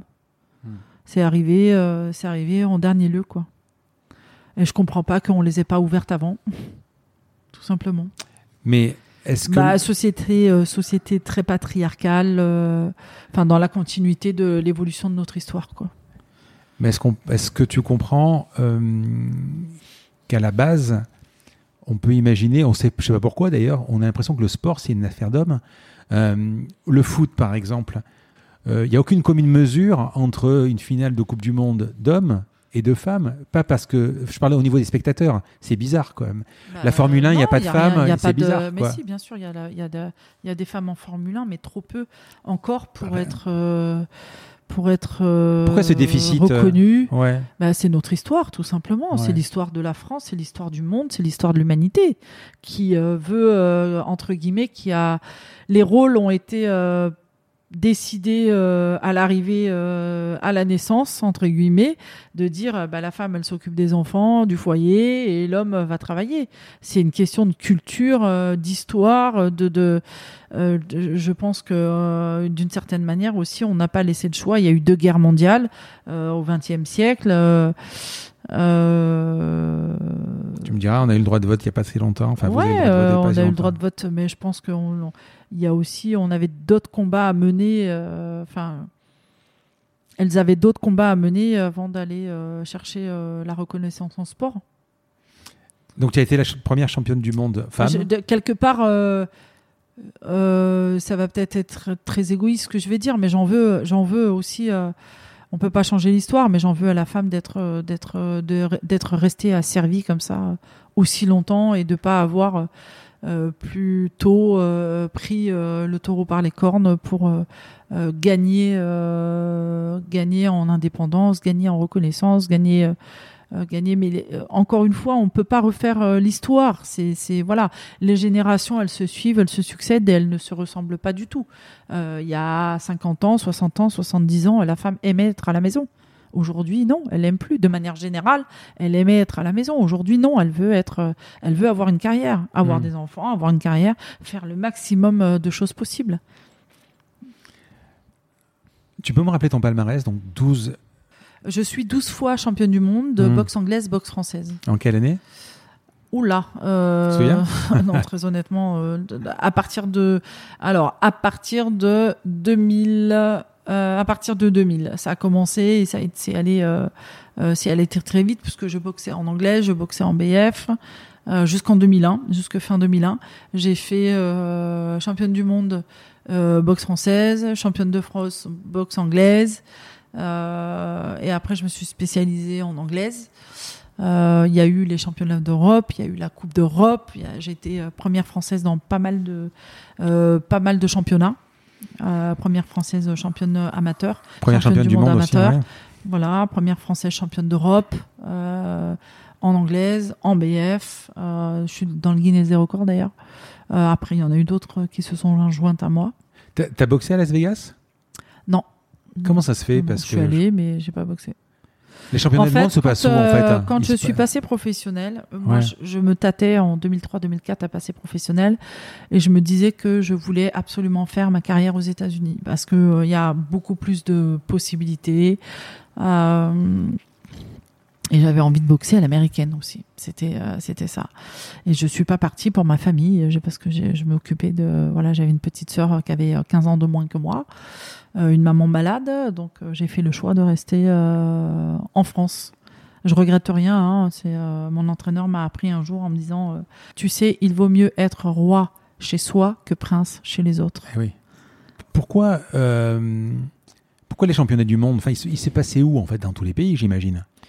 Alors moi, je suis devenue championne du monde à Antalya en Turquie, en, anglaise. Hmm. Je suis devenue championne du monde à Toulouse en BF. Euh, je suis devenue championne d'Europe à Mâcon. Hmm. Je crois que c'est Mâcon, hein, ou euh, une petite ville à côté. Euh, en anglaise, amateur bien évidemment, championne du monde à Paris, à Bercy. Euh, mais j'ai boxé aux États-Unis, oui, j'ai boxé au Nouveau-Mexique. Parce que par exemple, tu as été champion. de- Alors, y a, y a- c'est encore, c'est encore un truc spécial aussi que j'ai relevé. Euh, tu as quatre fédérations. Oui, majeur. Pourquoi qu'il y en a Quatre quatre hein fédérations, ce sont des La plus connue, c'est la, organismes- la- Très la- clairement, ce sont des organismes privés qui sont, euh, bah, qui font euh, de la politique, euh, politique de développement euh, très, très euh, lourde. La plus connue, c'est la WBA de toute façon. La plus connue, la plus ancienne, c'est Ouais. la WBA. Après, il y a la WBC, il y a l'IBF, euh, il y a la WBO et d'autres qui sont qui se sont ajoutés. euh, Ce qui signifie que tu peux être champion du monde en WBA et pas en WBO, par exemple. Oui, moi je suis championne du monde WBA, IBF, WBF, c'est une fédération exclusivement féminine. C'est drôle. Euh, Il y a beaucoup de sports comme ça ou c'est il y a plusieurs fédérations? Non, euh, il y a c'est c'est les seuls sports, euh, c'est le seul sport avec le pied-point aussi euh, où il y a plusieurs fédérations. Ça a toujours été depuis les années C'est de la politique? 60 80. C'est de la politique. Oui, oui, bien sûr. Hmm. bien sûr. Mais en fait, euh, euh, les fédérations sont aussi là pour pouvoir faire boxer un, un maximum euh, d'athlètes. Parce que si vous avez qu'une fédération, ça va très très vite. Tandis que là, vous pouvez faire boxer un maximum d'athlètes dans chaque pays, euh, chaque part- dans, dans- dans toutes les parties du monde, et ensuite ces athlètes peuvent se retrouver dans des, des fédérations différentes. Et ben le must, c'est de récupérer toutes les ceintures, euh, euh, toutes les grandes ceintures. Ça fait du show, ça crée du show, du spectacle. On a dit jusqu'à présent, tu avais, quand tu perds, tu as deux défaites. Tu as la défaite du titre et celle de l'orgueil, finalement, à peu, à peu de choses près.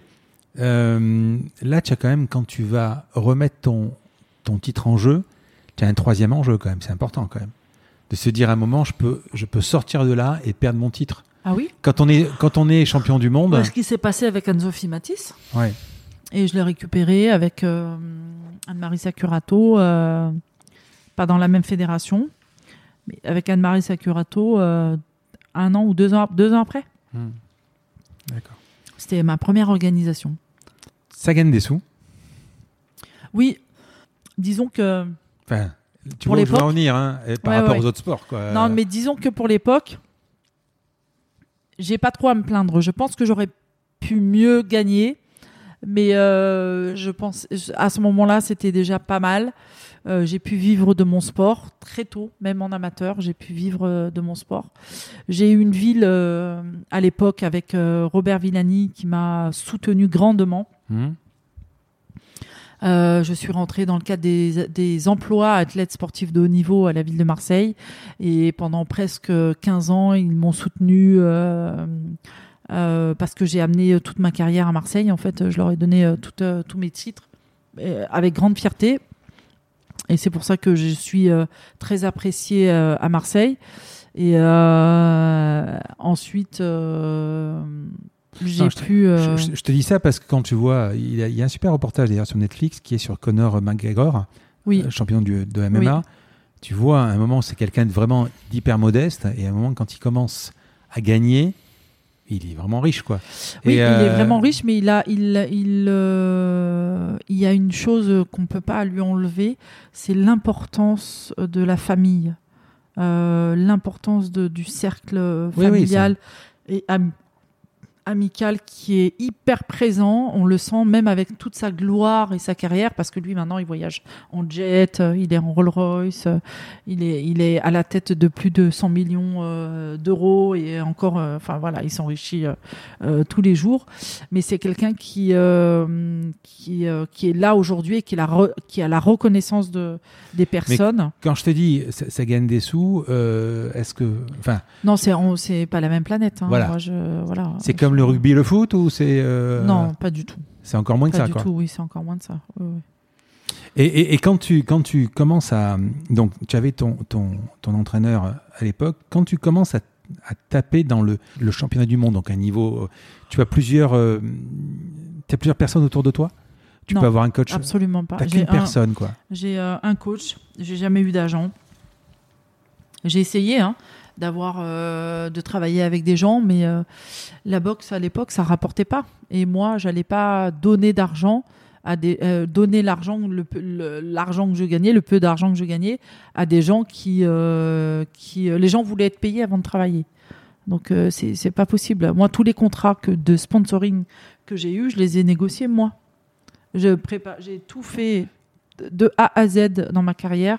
C'est quasiment moi qui l'ai fait avec euh, mes soutiens euh, amicaux et familiaux. Et si- tu avais été un homme, euh, Bah, ça aurait été complètement différent. Oui, Ouais, voilà. oui, oui, bien sûr.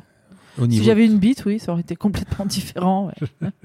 Très clairement, Ouais. malheureusement. Mais bon, voilà, encore une fois, euh, j'ai écrit mon histoire. J'ai écrit euh, une partie de l'histoire euh, du sport féminin, de la boxe euh, au féminin. Et j'en suis euh, très fière. J'aurais voulu bien évidemment faire mieux. Euh, mon rêve, c'était euh, de faire les Jeux Olympiques. Je suis pas née dans la bonne génération, dix ans trop tôt, et bah, on, va faire, on va vivre avec, on va faire avec, et j'apprends à être satisfaite de déjà ce que j'ai fait. Donc, par exemple, dans un combat ou après un combat, pas de kiné ou, ou tu le payes. Maintenant, bien sûr, euh, le kiné en France, on a heureusement un pays extraordinaire où on a un système social. Non, euh, je- le... euh, Alors, attention, que je, que, que- que je t'explique, enfin que je vois. Ouais, Tu pars par exemple à Antalya. oui. Euh, je- tu pars pas avec, tu pars avec ton entraîneur, mais tu pars pas avec ton kiné, tu pars pas avec ton coach. Ouais, y a- y a- T'as que ton entraîneur. Non, on n'a pas de kiné à cette époque-là. En équipe de France, on n'a pas de kiné. D'accord. Maintenant, ils doivent en avoir un avec un médecin, etc. Mais à l'époque, non. Non, non. Là, l'équipe de France était en pleine construction et pour continuer à avoir des, des financements, euh, soutien de, de, de la fédération, il fallait avoir euh, des, euh, un certain nombre de médailles. Euh, toutes les médailles que j'ai gagnées en équipe de France, elles ont été gagnées, mais, à la, mais c'est dans des conditions mais déplorables, Mhm. déplorables. Les gens n'étaient pas formés, pas véritablement formés à cette époque-là. Euh, euh, au niveau des, des conseillers techniques, des entraîneurs, euh, c'était une catastrophe. On a, on a géré euh, le stress des entraîneurs. Moi, j'ai géré le stress d'un entraîneur euh, sur une compétition. J'ai dit, mais moi, vous pouvez pas me faire chier. Je suis là pour gagner. euh, je suis là pour faire mon job. euh, Je suis là pour ramener euh, sur 10 euh, tournois internationaux. J'ai fait 10 médailles d'or. Enfin, voilà. Après, je, je faisais ma politique, ma propre politique, quoi. Parce que euh, j'avais besoin de sérénité pour aller chercher euh, la médaille. Et là, au début, je l'avais pas.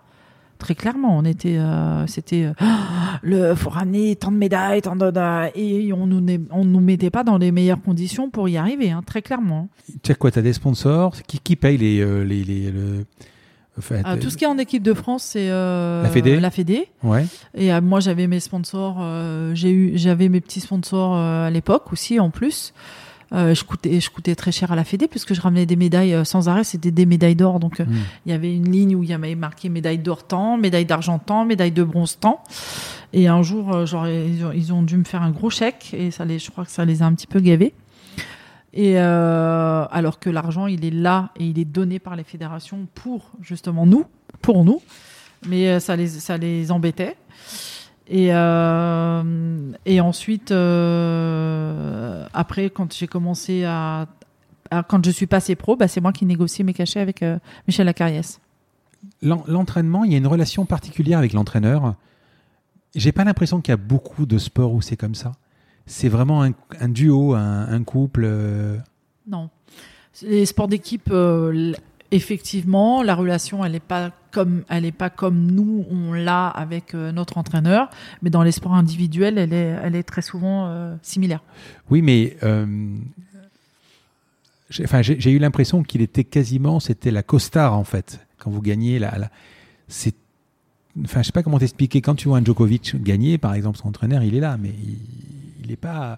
Ah, Pas aussi présent, il est pas aussi présent bah, que dans la boxe. C'est le règlement euh, du tennis qui fait qu'il n'est pas aussi présent, c'est que l'entraîneur, il doit absolument pas être à côté de son athlète. Et ça, c'est pour moi, c'est une très grosse erreur.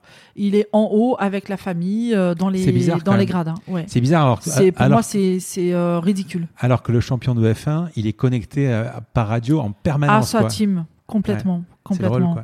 Il est connecté à sa team euh, pour la machine, pour lui, pour euh, pour tout, pour Ouais. tout, et il retourne euh, au stand très régulièrement pour changer les roues, pour checker. euh, c'est, euh, ben, je crois que c'est l'un des seuls sports où, euh, sauf erreur de ma part, je crois que c'est l'un des seuls sports où l'entraîneur n'a pas le droit d'être avec son athlète, quoi. Ouais, parce que même au foot, il L'entraîneur, il est sur le Il bord gueule, du il gueule, on l'entend, on l'entend, ouais. comme un taré. Alors qu'au tennis, on n'a pas le droit de gueuler.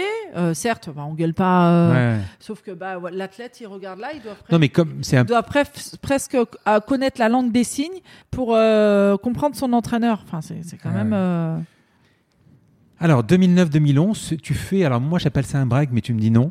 Euh, c'est un, un moment où tu fais de la politique et tu fais Colanta surtout? Non, non, non, je ne fais pas un break du tout. Je me remets euh, en condition. Je suis euh, malade. Hmm. Voilà, j'ai perdu ma maman. J'ai tenu ma famille à bout de bras euh, pendant un an, où j'ai euh, remis ma sœur à l'école. J'ai récupéré ma petite sœur, elle avait 15 ans. Euh, euh, J'avais euh, des, des frères et sœurs qui étaient complètement paumés, donc il a fallu tenir tout ça. Et bah, un an après, je me suis retrouvée face au mur avec la défaite de Matisse. six mois après, l'asthme émotionnel qui se déclenche. Enfin, les événements de la vie, quoi. Je, je, je- j'étais une machine de guerre et je devenais, je devenais quelqu'un sous assistance respiratoire quasiment. Avec Tu euh, la t'es dit, je suis fini euh, euh, non, c'est je, pas du tout. Je me suis pas dit que j'étais fini. C'était un combat de plus à mener et que j'étais un peu, euh, pff, voilà, ça m'a un peu euh, dépité. J'ai pris du temps pour euh, me remettre, pour profiter un petit peu de la vie, profiter un peu de mes amis, euh, de l'essentiel euh, aussi, euh, de ma famille, parce que voilà, ma famille avait besoin de moi à ce moment-là. J'avais peut-être aussi besoin d'être auprès d'eux. Et euh, j'avais envie de redémarrer avec euh, une notion différente. Donc euh, j'ai redémarré en disant bah, je vais organiser mes propres événements.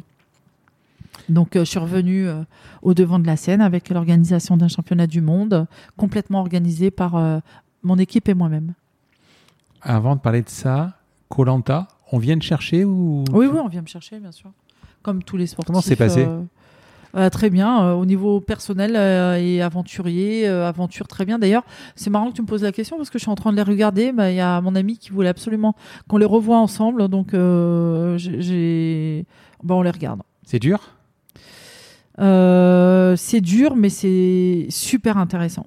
C'est super intéressant intrinsèquement, spirituellement. Pourquoi? Pour la survie, pour, Ouais, pour la survie, repousser ses limites, ne pas manger, mal dormir, maigrir, euh, être, euh, faire un effort, euh, être dans l'effort alors qu'on est diminué. euh, c'est et puis ça vous remet, euh, ça vous remet les pendules à l'heure aussi. Hein, quand tu re- Trois semaines sans téléphone, c'est juste extraordinaire. et puis quand tu dors dans un lit Je que C'est normal. une période de ma vie, euh, c'est une des plus belles périodes de ma vie. hein. Ah oui. Ah oui, très clairement, euh, se lever au bord de le, dans un paysage féerique euh, tous les matins, euh, avec les, les requins, les tortues, les poissons euh, qui se baladent au bord de l'eau, euh, manger euh, ce que vous avez sous la main, c'est à l'essentiel, quoi. C'est juste, je, je repars demain, s'il faut. Et tu Mais d'ailleurs, c'est aussi une de mes envies, euh, non seulement de monter des, de faire des sommets, mais euh, de faire des, euh, des stages de survie. c'est bien ça.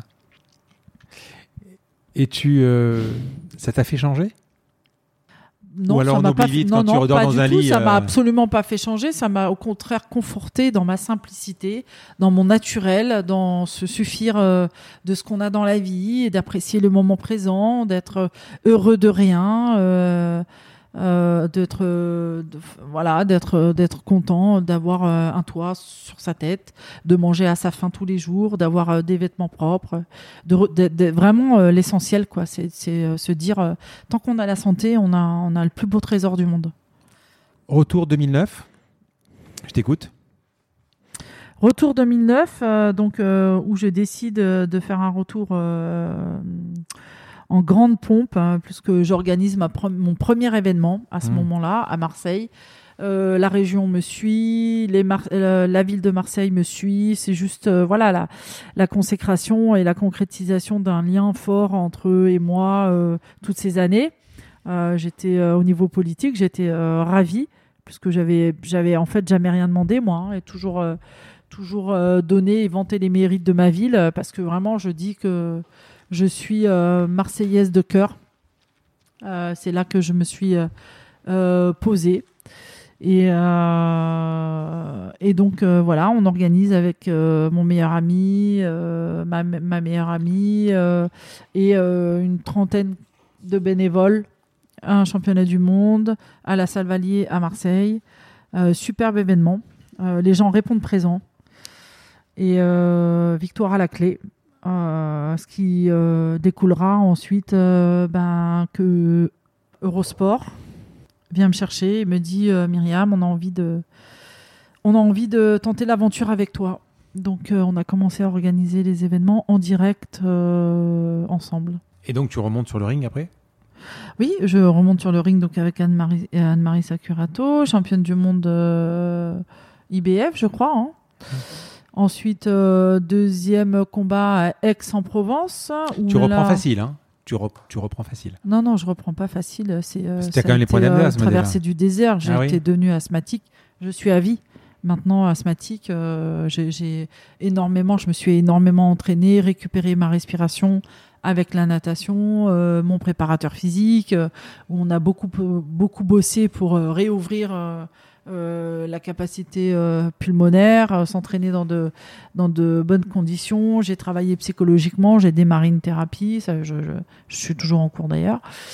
Et malheureusement, le médecin m'a annoncé que ben voilà, ça guérirait jamais et qu'il faudra faire avec. Mais je, mais je peux aujourd'hui tout à fait faire du sport dans très bonnes conditions, à très bon niveau, avec, avec ce soutien, le soutien de la ventoline. Quoi. La suite, euh, combien tu enchaînes de combats direct de, de Euh, en près deux ans, j'en enchaîne quatre. Hum. Donc je prends euh, Anne-Marie Sakurato, euh, une italienne euh, à Aix-en-Provence, ensuite Chevel Albac à Toulon. Donc grosse, gros événement aussi. Mhm. Malgré les intempéries, on a eu quasiment une salle pleine. Ça, c'était juste extraordinaire. Et on a fait record d'audience avec Eurosport. Euh, record d'audience qui correspondait à un match des deux. Euh, pour eux, c'était juste extraordinaire. Quoi. Donc on voulait euh, continuer, on voulait évoluer. Il y a eu un changement de politique. La, la chaîne a été rachetée par un groupe américain et ça a tout faussé et tout s'est arrêté. Là, donc, tu boxes toujours? Alors je m'entraîne pour moi, Hum. mais euh, j'ai arrêté la compétition. Ça fait six ans maintenant. Euh, quand, euh, quand tu vois tes combats, euh, tes victoires, ton parcours qui- est incroyable, euh, ça te rend nostalgique? Tu aurais une baguette magique, tu retournerais? Ah oui, et je ferai les choses complètement différemment. Ah, en plus? Très clairement, ouais. Pourquoi? Très clairement. Bah, pas forcément avec, euh, bah, pas forcément avec, euh, pas avec le même entraîneur, mais différemment. Déjà, euh, là, à la base, en tant qu'amateur, bah, je passe professionnel, je prends un préparateur physique, ça c'est clair. Et euh, prendre un restaurant en pleine activité, parce que moi je suis hyper active, je fais toujours euh, 3000 trucs en même temps. Je faisais, parce que là je me suis posée. euh, quand on attend un bébé, eh ben, c'est un peu différent. Hum. Donc euh, voilà. C'est pour quand? C'est pour mai euh, 2021. C'est cool. Voilà. Ouais, c'est un des plus beaux cadeaux de la vie. Ah oui, Enfin, en tout cas pour moi. Bah, pour beaucoup de gens. Pour, Ouais, ouais, ouais, ouais. Euh, c'est une aventure humaine extraordinaire pour moi que je, je vis. euh, Enfin voilà, tous les jours je me lève. euh. les trois premiers mois, ça a été très particulier parce que j'ai oublié que j'étais enceinte en fait. Donc toujours à, un- à 2000 à l'heure et dire ah non mais attends, oublie pas, t'es enceinte. Donc faut, faut- j'ai mis je- deux je- ans. hein. Justement, d'ailleurs, parce que tu en parles, c'est un sport difficilement conciliable, conciliable euh, d'être enceinte avec la boxe. C'est impossible. Non, j'ai. euh, bah, vous avez euh, la championne olympique. Oui, mais il faut que tu mettes ta carrière en, en, en- stand-by. Ah bah tout à fait, Mhm. tout à fait, oui. Après, vous pouvez continuer à vous entraîner hein, jusqu'à 8 mois, mais c'est pas la même dépense physique, hein, complètement. Moi, je vois, je suis enceinte, je- au bout Ouais, de... parce que c'est quand même de l'anglaise. Là, je suis enceinte de quand même 4 de mois, ouais. une semaine, je, je, je suis... Euh, 4 mois et demi, euh, je, je, je, je bouge plus de la même manière, quoi. Je- Mhm. Que ce soit le footing, que ce soit la boxe, que ce soit euh, la nage, euh, la natation, on bouge pas de la même manière. Et votre corps, il évolue de manière inconditionnelle, quoi. C'est... Faut Donc- juste bien l'accueillir. Quand, quand tu regardes ton, ton, donc ton, tu me dis, je ferai mm, pas les mêmes choix, etc. T'es nostalgique, mais tu en, tu en as qui tombent, par exemple, dans la, des sportifs ou même des, artistes quand ils sont, quand ils partent à la retraite, quand ils sont à la retraite, ils sont un peu, ils peuvent tomber dans la, dans la drogue, dans la dépression. Non, mais moi, dans- j'ai pas voilà. gagné des millions et des millions. C'est pour ça que j'ai la tête euh, sur les épaules. Le peu d'argent que j'ai gagné, je l'ai investi. J'ai euh, j'ai acheté, euh, j'ai un patrimoine immobilier. j'ai même pas de voiture pour te dire. Je, Ouais. je- j'ai tellement là, j'ai une famille qui a besoin de moi. Ils ont, voilà, moi j'ai une petite sœur pendant des années qui avait besoin de moi. Maintenant j'ai une petite nièce qui est l'amour de ma vie. Je, je- Oui, mais euh, je parle pas de façon pécuniaire, mais même de façon. Non, mais quand vous, pour en revenir à artistes, footeux, etc., ces Ouais. gens qui gagnent des millions à un moment donné de leur vie et qui ont du mal à gérer euh, cette euh, notoriété ou, euh, ou la descente aux enfers quand tout s'arrête. Moi, j'ai eu ma ma période de gloire qui était iné- qui, était- qui était inespérée que quelque part d'une certaine manière. Là-bas, vous appelez ça la petite mort d'ailleurs. Oui, on appelle ça. Non, mais dans n'importe quel Hmm. dans n'importe quel sport, on appelle ça la petite mort. Moi, je l'ai vécu. J'ai- fait une petite dépression de six mois, mais comme je suis en thérapie depuis Non, euh, tu longtemps, pourrais. On, on a une amie commune qui est, qui est Céline qui fait euh, des photographes, qui, qui est photographe de mannequins. Ouais.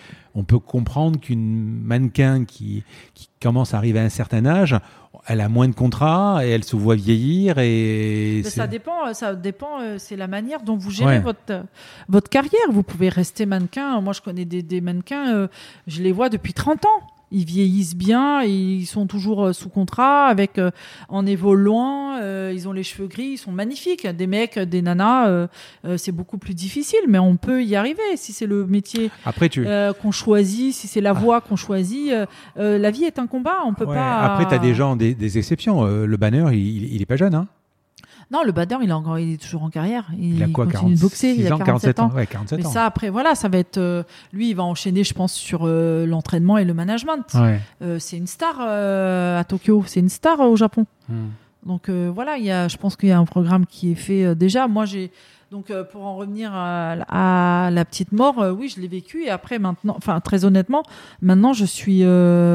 Je suis très heureuse euh, de la vie que j'ai. Je suis euh, très contente de ne pas tout, toujours être sollicitée par les médias, par euh, euh, les journaux, par le- le- le- et de toujours être à, droite, à gauche, d'avoir ma petite vie tranquille où je, je peux faire mes projets. je- ça me ça me va bien. Déjà, c'est voilà, j'ai réalisé mon rêve. Donc et j'en ai d'autres. Et les, et les, Je perds pas de temps à la douleur qu'on peut ressentir. Je la laisse passer. Elle est là, je la, elle, euh, elle me parcourt, et puis après elle s'en va et je passe à autre chose. Et cette époque, euh, les autographes ou euh, te reconnaissent, c'était sympa? Bah, ça fait partie du jeu. Hmm. Ça fait, c'est Tout pas le monde ne le temps joue pas. forcément agréable, mais ça fait partie du jeu. On est là, sympa? On, on est à ce niveau-là pour exister dans le regard de l'autre. hein. Donc euh, ça, c'est à partir du moment où, où on est euh, en accord avec ça, on respecte, euh, on, re- on respecte ses fans, on respecte euh, la, la popularité. elle est là. Moi, j'ai toujours eu notion et conscience du fait que ça venait et que ça allait repartir. C'est peut-être pour ça que j'ai moins morflé que certains. Myriam, pour terminer, on va passer après aux questions perso. Je te disais, j'ai fait de la boxe et j'avais, euh, on en a parlé juste un peu en off. Je voudrais qu'on parle de cette causalité entre la vie et la boxe. Je te dis ça parce que à un moment, moi, j'ai ressenti, j'étais bien plus jeune, que la boxe te permet de voir les coups venir. Et justement, et d'ailleurs, tu déclares à un moment, je l'ai lu, euh, les coups de la boxe font moins mal que les coups de la vie. Oui. Parle-moi de cette causalité entre la boxe et la vie. Bah, la, la- ce qu'on, le message que l'on fait passer à tous ces gens qui nous regardent en fait tout au long de notre carrière, c'est euh, d'insuffler le courage, l'espoir, la détermination et pourquoi. euh, alors qu'on nous voit euh, se taper dessus, euh, euh, avoir des blessures, euh, c'est parce qu'on a on n'a pas baissé les bras, on a combattu et on est allé chercher la victoire. Et même dans la défaite, il y a une grande forme de respect. C'est qu'on a, on a combattu. On n'a pas baissé les bras. Et je pense que les gens, inconsciemment, quand ils sont admiratifs de boxeurs, euh, quel qu'il soit, pied-point, anglaise ou pas, c'est d'un combattant, c'est justement aller chercher le courage, euh, la notion de courage que eux euh, n'ont pas et qu'ils souhaiteraient acquérir. Et je pense que ça insuffle.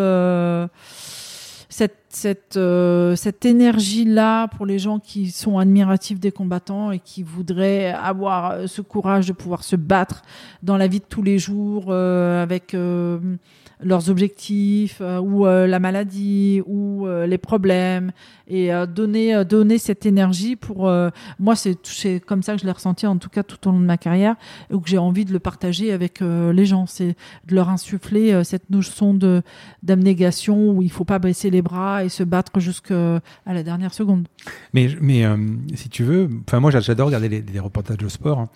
C'est vrai que c'est assez commun à la boxe et même dans les films.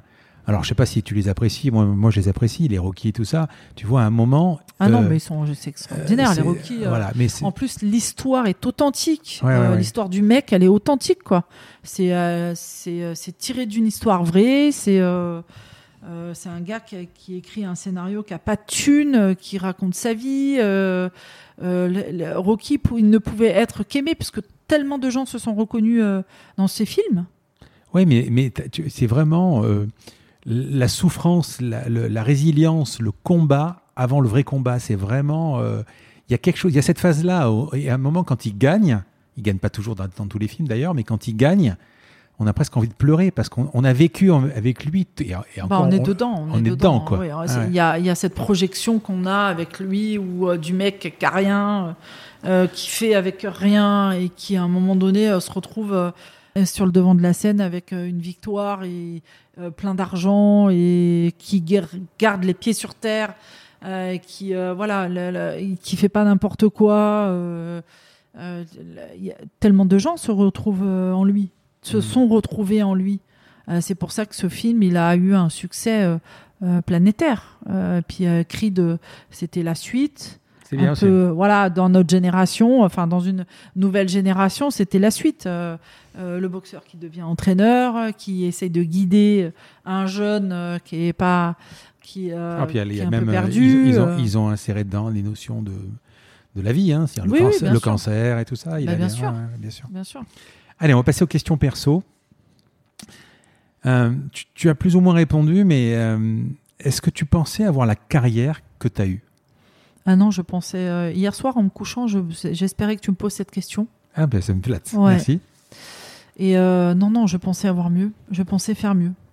Alors il y a deux choses euh, que je me dis et que je regrette. Ouais. C'est un de pas être né dans la bonne génération parce que mon objectif euh, euh, principal c'était quand même d'être championne olympique et je suis née une génération euh, trop tôt. Mhm. Euh, et euh, ah, les défaites que j'ai eues, je les ai eues par rapport à la vie et pas forcément mon niveau. Le- donc j'aurais j'aurais voulu faire mieux. Mais ça, c'est la compétitrice, je pense, qui parle. Pourquoi le, championnat olympique, c'est mieux que le championnat du boxe? De, Non, Du monde, c'est pardon le- C'est le, le champion olympique, c'est il y en a un seul.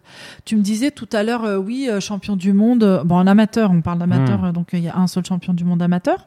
Donc être championne du monde amateur, je l'ai été. Et il y a un seul champion olympique, et c'est le, c'est le Graal. Voilà, c'est une compétition hors norme, euh, planétaire, euh, et c'est un moment, je pense, qu'on a envie de vivre une fois dans sa carrière. Quoi. C'est Hmm. euh, Quand tu montais sur le ring ou avant, t'as des gris-gris? Alors oui, j'avais des gris-gris euh, et ça va te paraître, euh, enfin tu vas trouver ça marrant. Ah ouais, vas-y. Tout au long de ma carrière, j'ai trouvé euh, des petits, des petits chaussons de bébé, des petites choses, mais qui se rapportaient à l'enfant. Et en fait, je les ai toujours gardés à l'intérieur de mon sac d'entraînement. J'ai toujours eu un chausson, un petit euh, gris-gris d'enfant, un petit jouet d'enfant à l'intérieur de mon sac chaque fois que je marchais et que je trouvais un petit truc comme ça, hop, je le mettais dans mon sac et je le quittais plus. Il est, il est, il y a des choses qui sont restées des années dans mon sac, euh, dans mon sac de Et sport. t'as jamais fait un combat en en oubliant? Non, euh, si je l'oubliais, c'était pas très grave, mais euh, non, j'avais pas, j'avais peux- de, j'avais pas de, à proprement parler, j'avais pas de gris-gris, mais par contre, quand j'arrivais dans le vestiaire, j'avais besoin de mettre, d'installer mes affaires vraiment clean, propre, euh, avec euh, les chaussures, la tenue, et que tout soit euh, en ordre euh, entre guillemets pour que, euh, enfin voilà, c'était un petit peu un rituel. J'ai lu que tu étais passionné de dessin et de, et de, et de piano. Euh, Je suis passionnée d'art et euh, oui, j'ai eu un piano. euh, on m'a offert un piano pour mes 33 ans. Hum. Et en fait, euh, j'ai arrêté, j'ai repris. C'était très, très, très dur de, de, de concilier le sport de haut niveau avec d'autres passions. Et maintenant, je les ai reprises. Jazz ou jazz classique? Non, classique, pour l'instant classique. Donc, j'ai repris les cours de piano vraiment. J'ai. Euh, je, je, fais, je fais tout là, je fais le solfège, la lecture de notes, euh, l'apprentissage instinctif euh, du, du jeu. j'ai repris le dessin. J'ai pas encore pris la peinture parce que il y a eu le Covid. Euh, mais l'année dernière, il y a deux ans, j'ai décidé de vraiment de, de, de commencer à vivre avec mes passions. Tu dessines sur euh, feuille ou iPad? Non, je dessine sur feuille. D'accord. Ouais. Alors pour Moi, moi, je- là, je suis pas encore, euh, je suis pas encore là. Et moi, j'ai- euh, repris le dessin avec l'iPad, justement, avec le Ouais. stylet. C'est super. Franchement, Ouais. il y a des sensations qui sont très proches et surtout, tu, tu gommes euh, hyper rapidement. quoi. Ouais. Euh, on t'a jamais proposé de tourner dans un film ou Non, non, non, jamais. J'ai l'idée de de- d'écrire un- une biographie romancée de mon histoire, encore une fois pour faire passer des messages très forts, pour insuffler, euh, insuffler euh, de l'énergie et de l'espoir euh, aux gens euh, qui en ont besoin.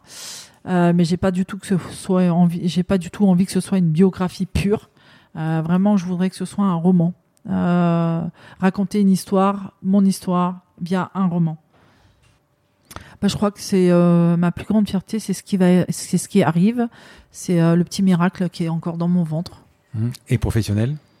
Euh, professionnel, je pense que ça reste à, ça reste à faire encore. Euh, je pense que si j'arrive à, à euh, ouvrir mes, ma, ma franchise tapas en France, ce sera une grande réussite professionnelle. Et qu'est-ce que tu as raté? Euh, qu'est-ce que j'ai raté? Je dirais pas qu'est-ce que j'ai raté, je dirais qu'est-ce que j'ai perdu du temps avec des peut-être des gens qui peut-être des gens avec qui j'aurais pas dû en perdre. Euh, Qu'est-ce qui t'énerve? L'injustice.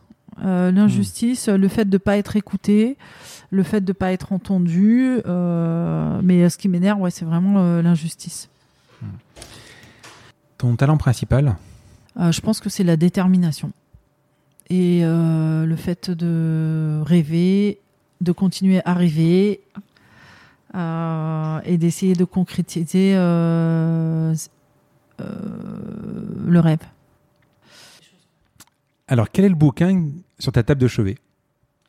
Actuellement, c'est Krishnamurti, euh, Le sens du bonheur. Film ou série? Euh, les deux. Les dernières deux. euh, séries, par exemple? Les dernières séries, une que j'ai euh, adorée, c'est sur Orthodoxe. La dernière série que j'ai adorée, c'est Orthodoxe. C'est un film Ah oui, l'ai et c'est le jeu de la dame aussi.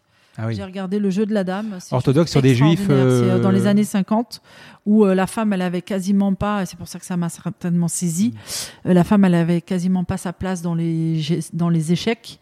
Et en fait, euh, elle est elle est euh, Ouais, le, jeu, le elle est ultra douée. Jeu de la dame, un truc comme ça. Ouais, le jeu de la dame. Et orthodoxe, c'est pas sur des juifs Non, euh, orthodoxe, c'est sur des juifs, c'est sur la communauté euh, conservatrice euh, ouais, juive à New York. Et en fait, elle, elle, est, elle est, euh, ouais, elle est, c'est une mini-série, c'est deux mini-séries qui sont juste, euh, euh, qui font référence à des, à, à des, des, des, des, des choses intrinsèques très fortes, quoi. Alors, je te pose des questions, les trois dernières questions. Alors, qui pourrait être le prochain invité de mon podcast que tu pourrais me présenter?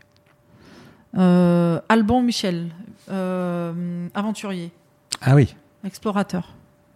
il est euh, à Marseille? Il est à Tignes. D'accord. Tu le connais bien? Tu peux me faire l'intro ouais, euh, ouais, ouais. bien sûr.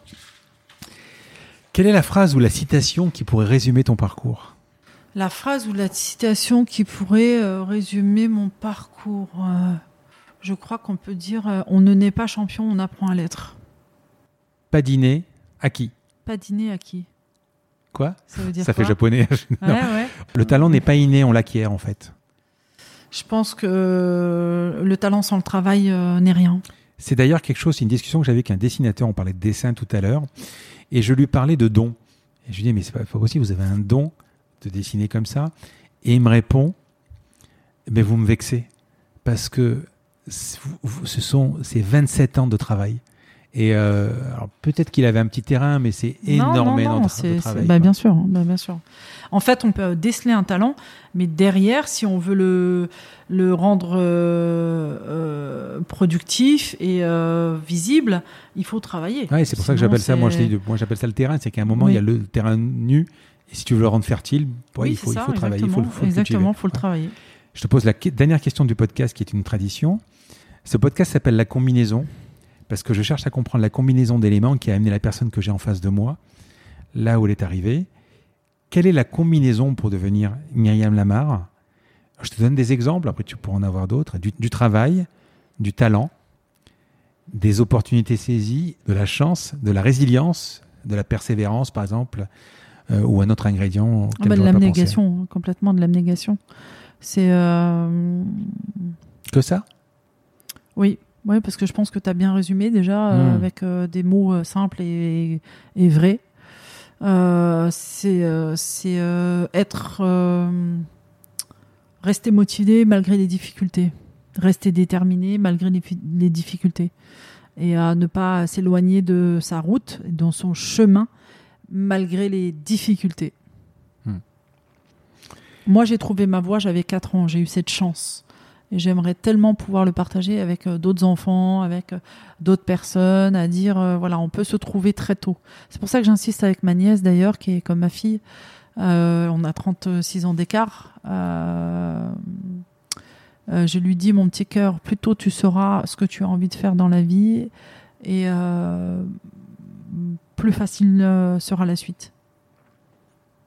D'ailleurs, quand tu vois dans des, dans des clubs, par exemple en boxe, tu vois des jeunes, est-ce que tu arrives à, à, savoir en, cinq minutes si euh, ils vont devenir quelque chose ou pas? Ah, même pas dans les salles de sport. Hein. Je peux juste te hmm. dire que des fois, je vois des jeunes dans la rue avec des gabarits euh, hors normes et je me dis, ça, c'est un gâchis total. C'est un gâchis euh, monumental. Des mecs hmm. qui font 2 mètres, 2 mètres, ils ont 16-17 ans. des gars qui ont des gabarits extraordinaires. voilà, et, et je et euh, c'est dommage. Alors, euh, notre ministre des Sports a créé un organisme pour faire de la détection, euh, de ce que j'ai compris dernièrement. il faut que la France, je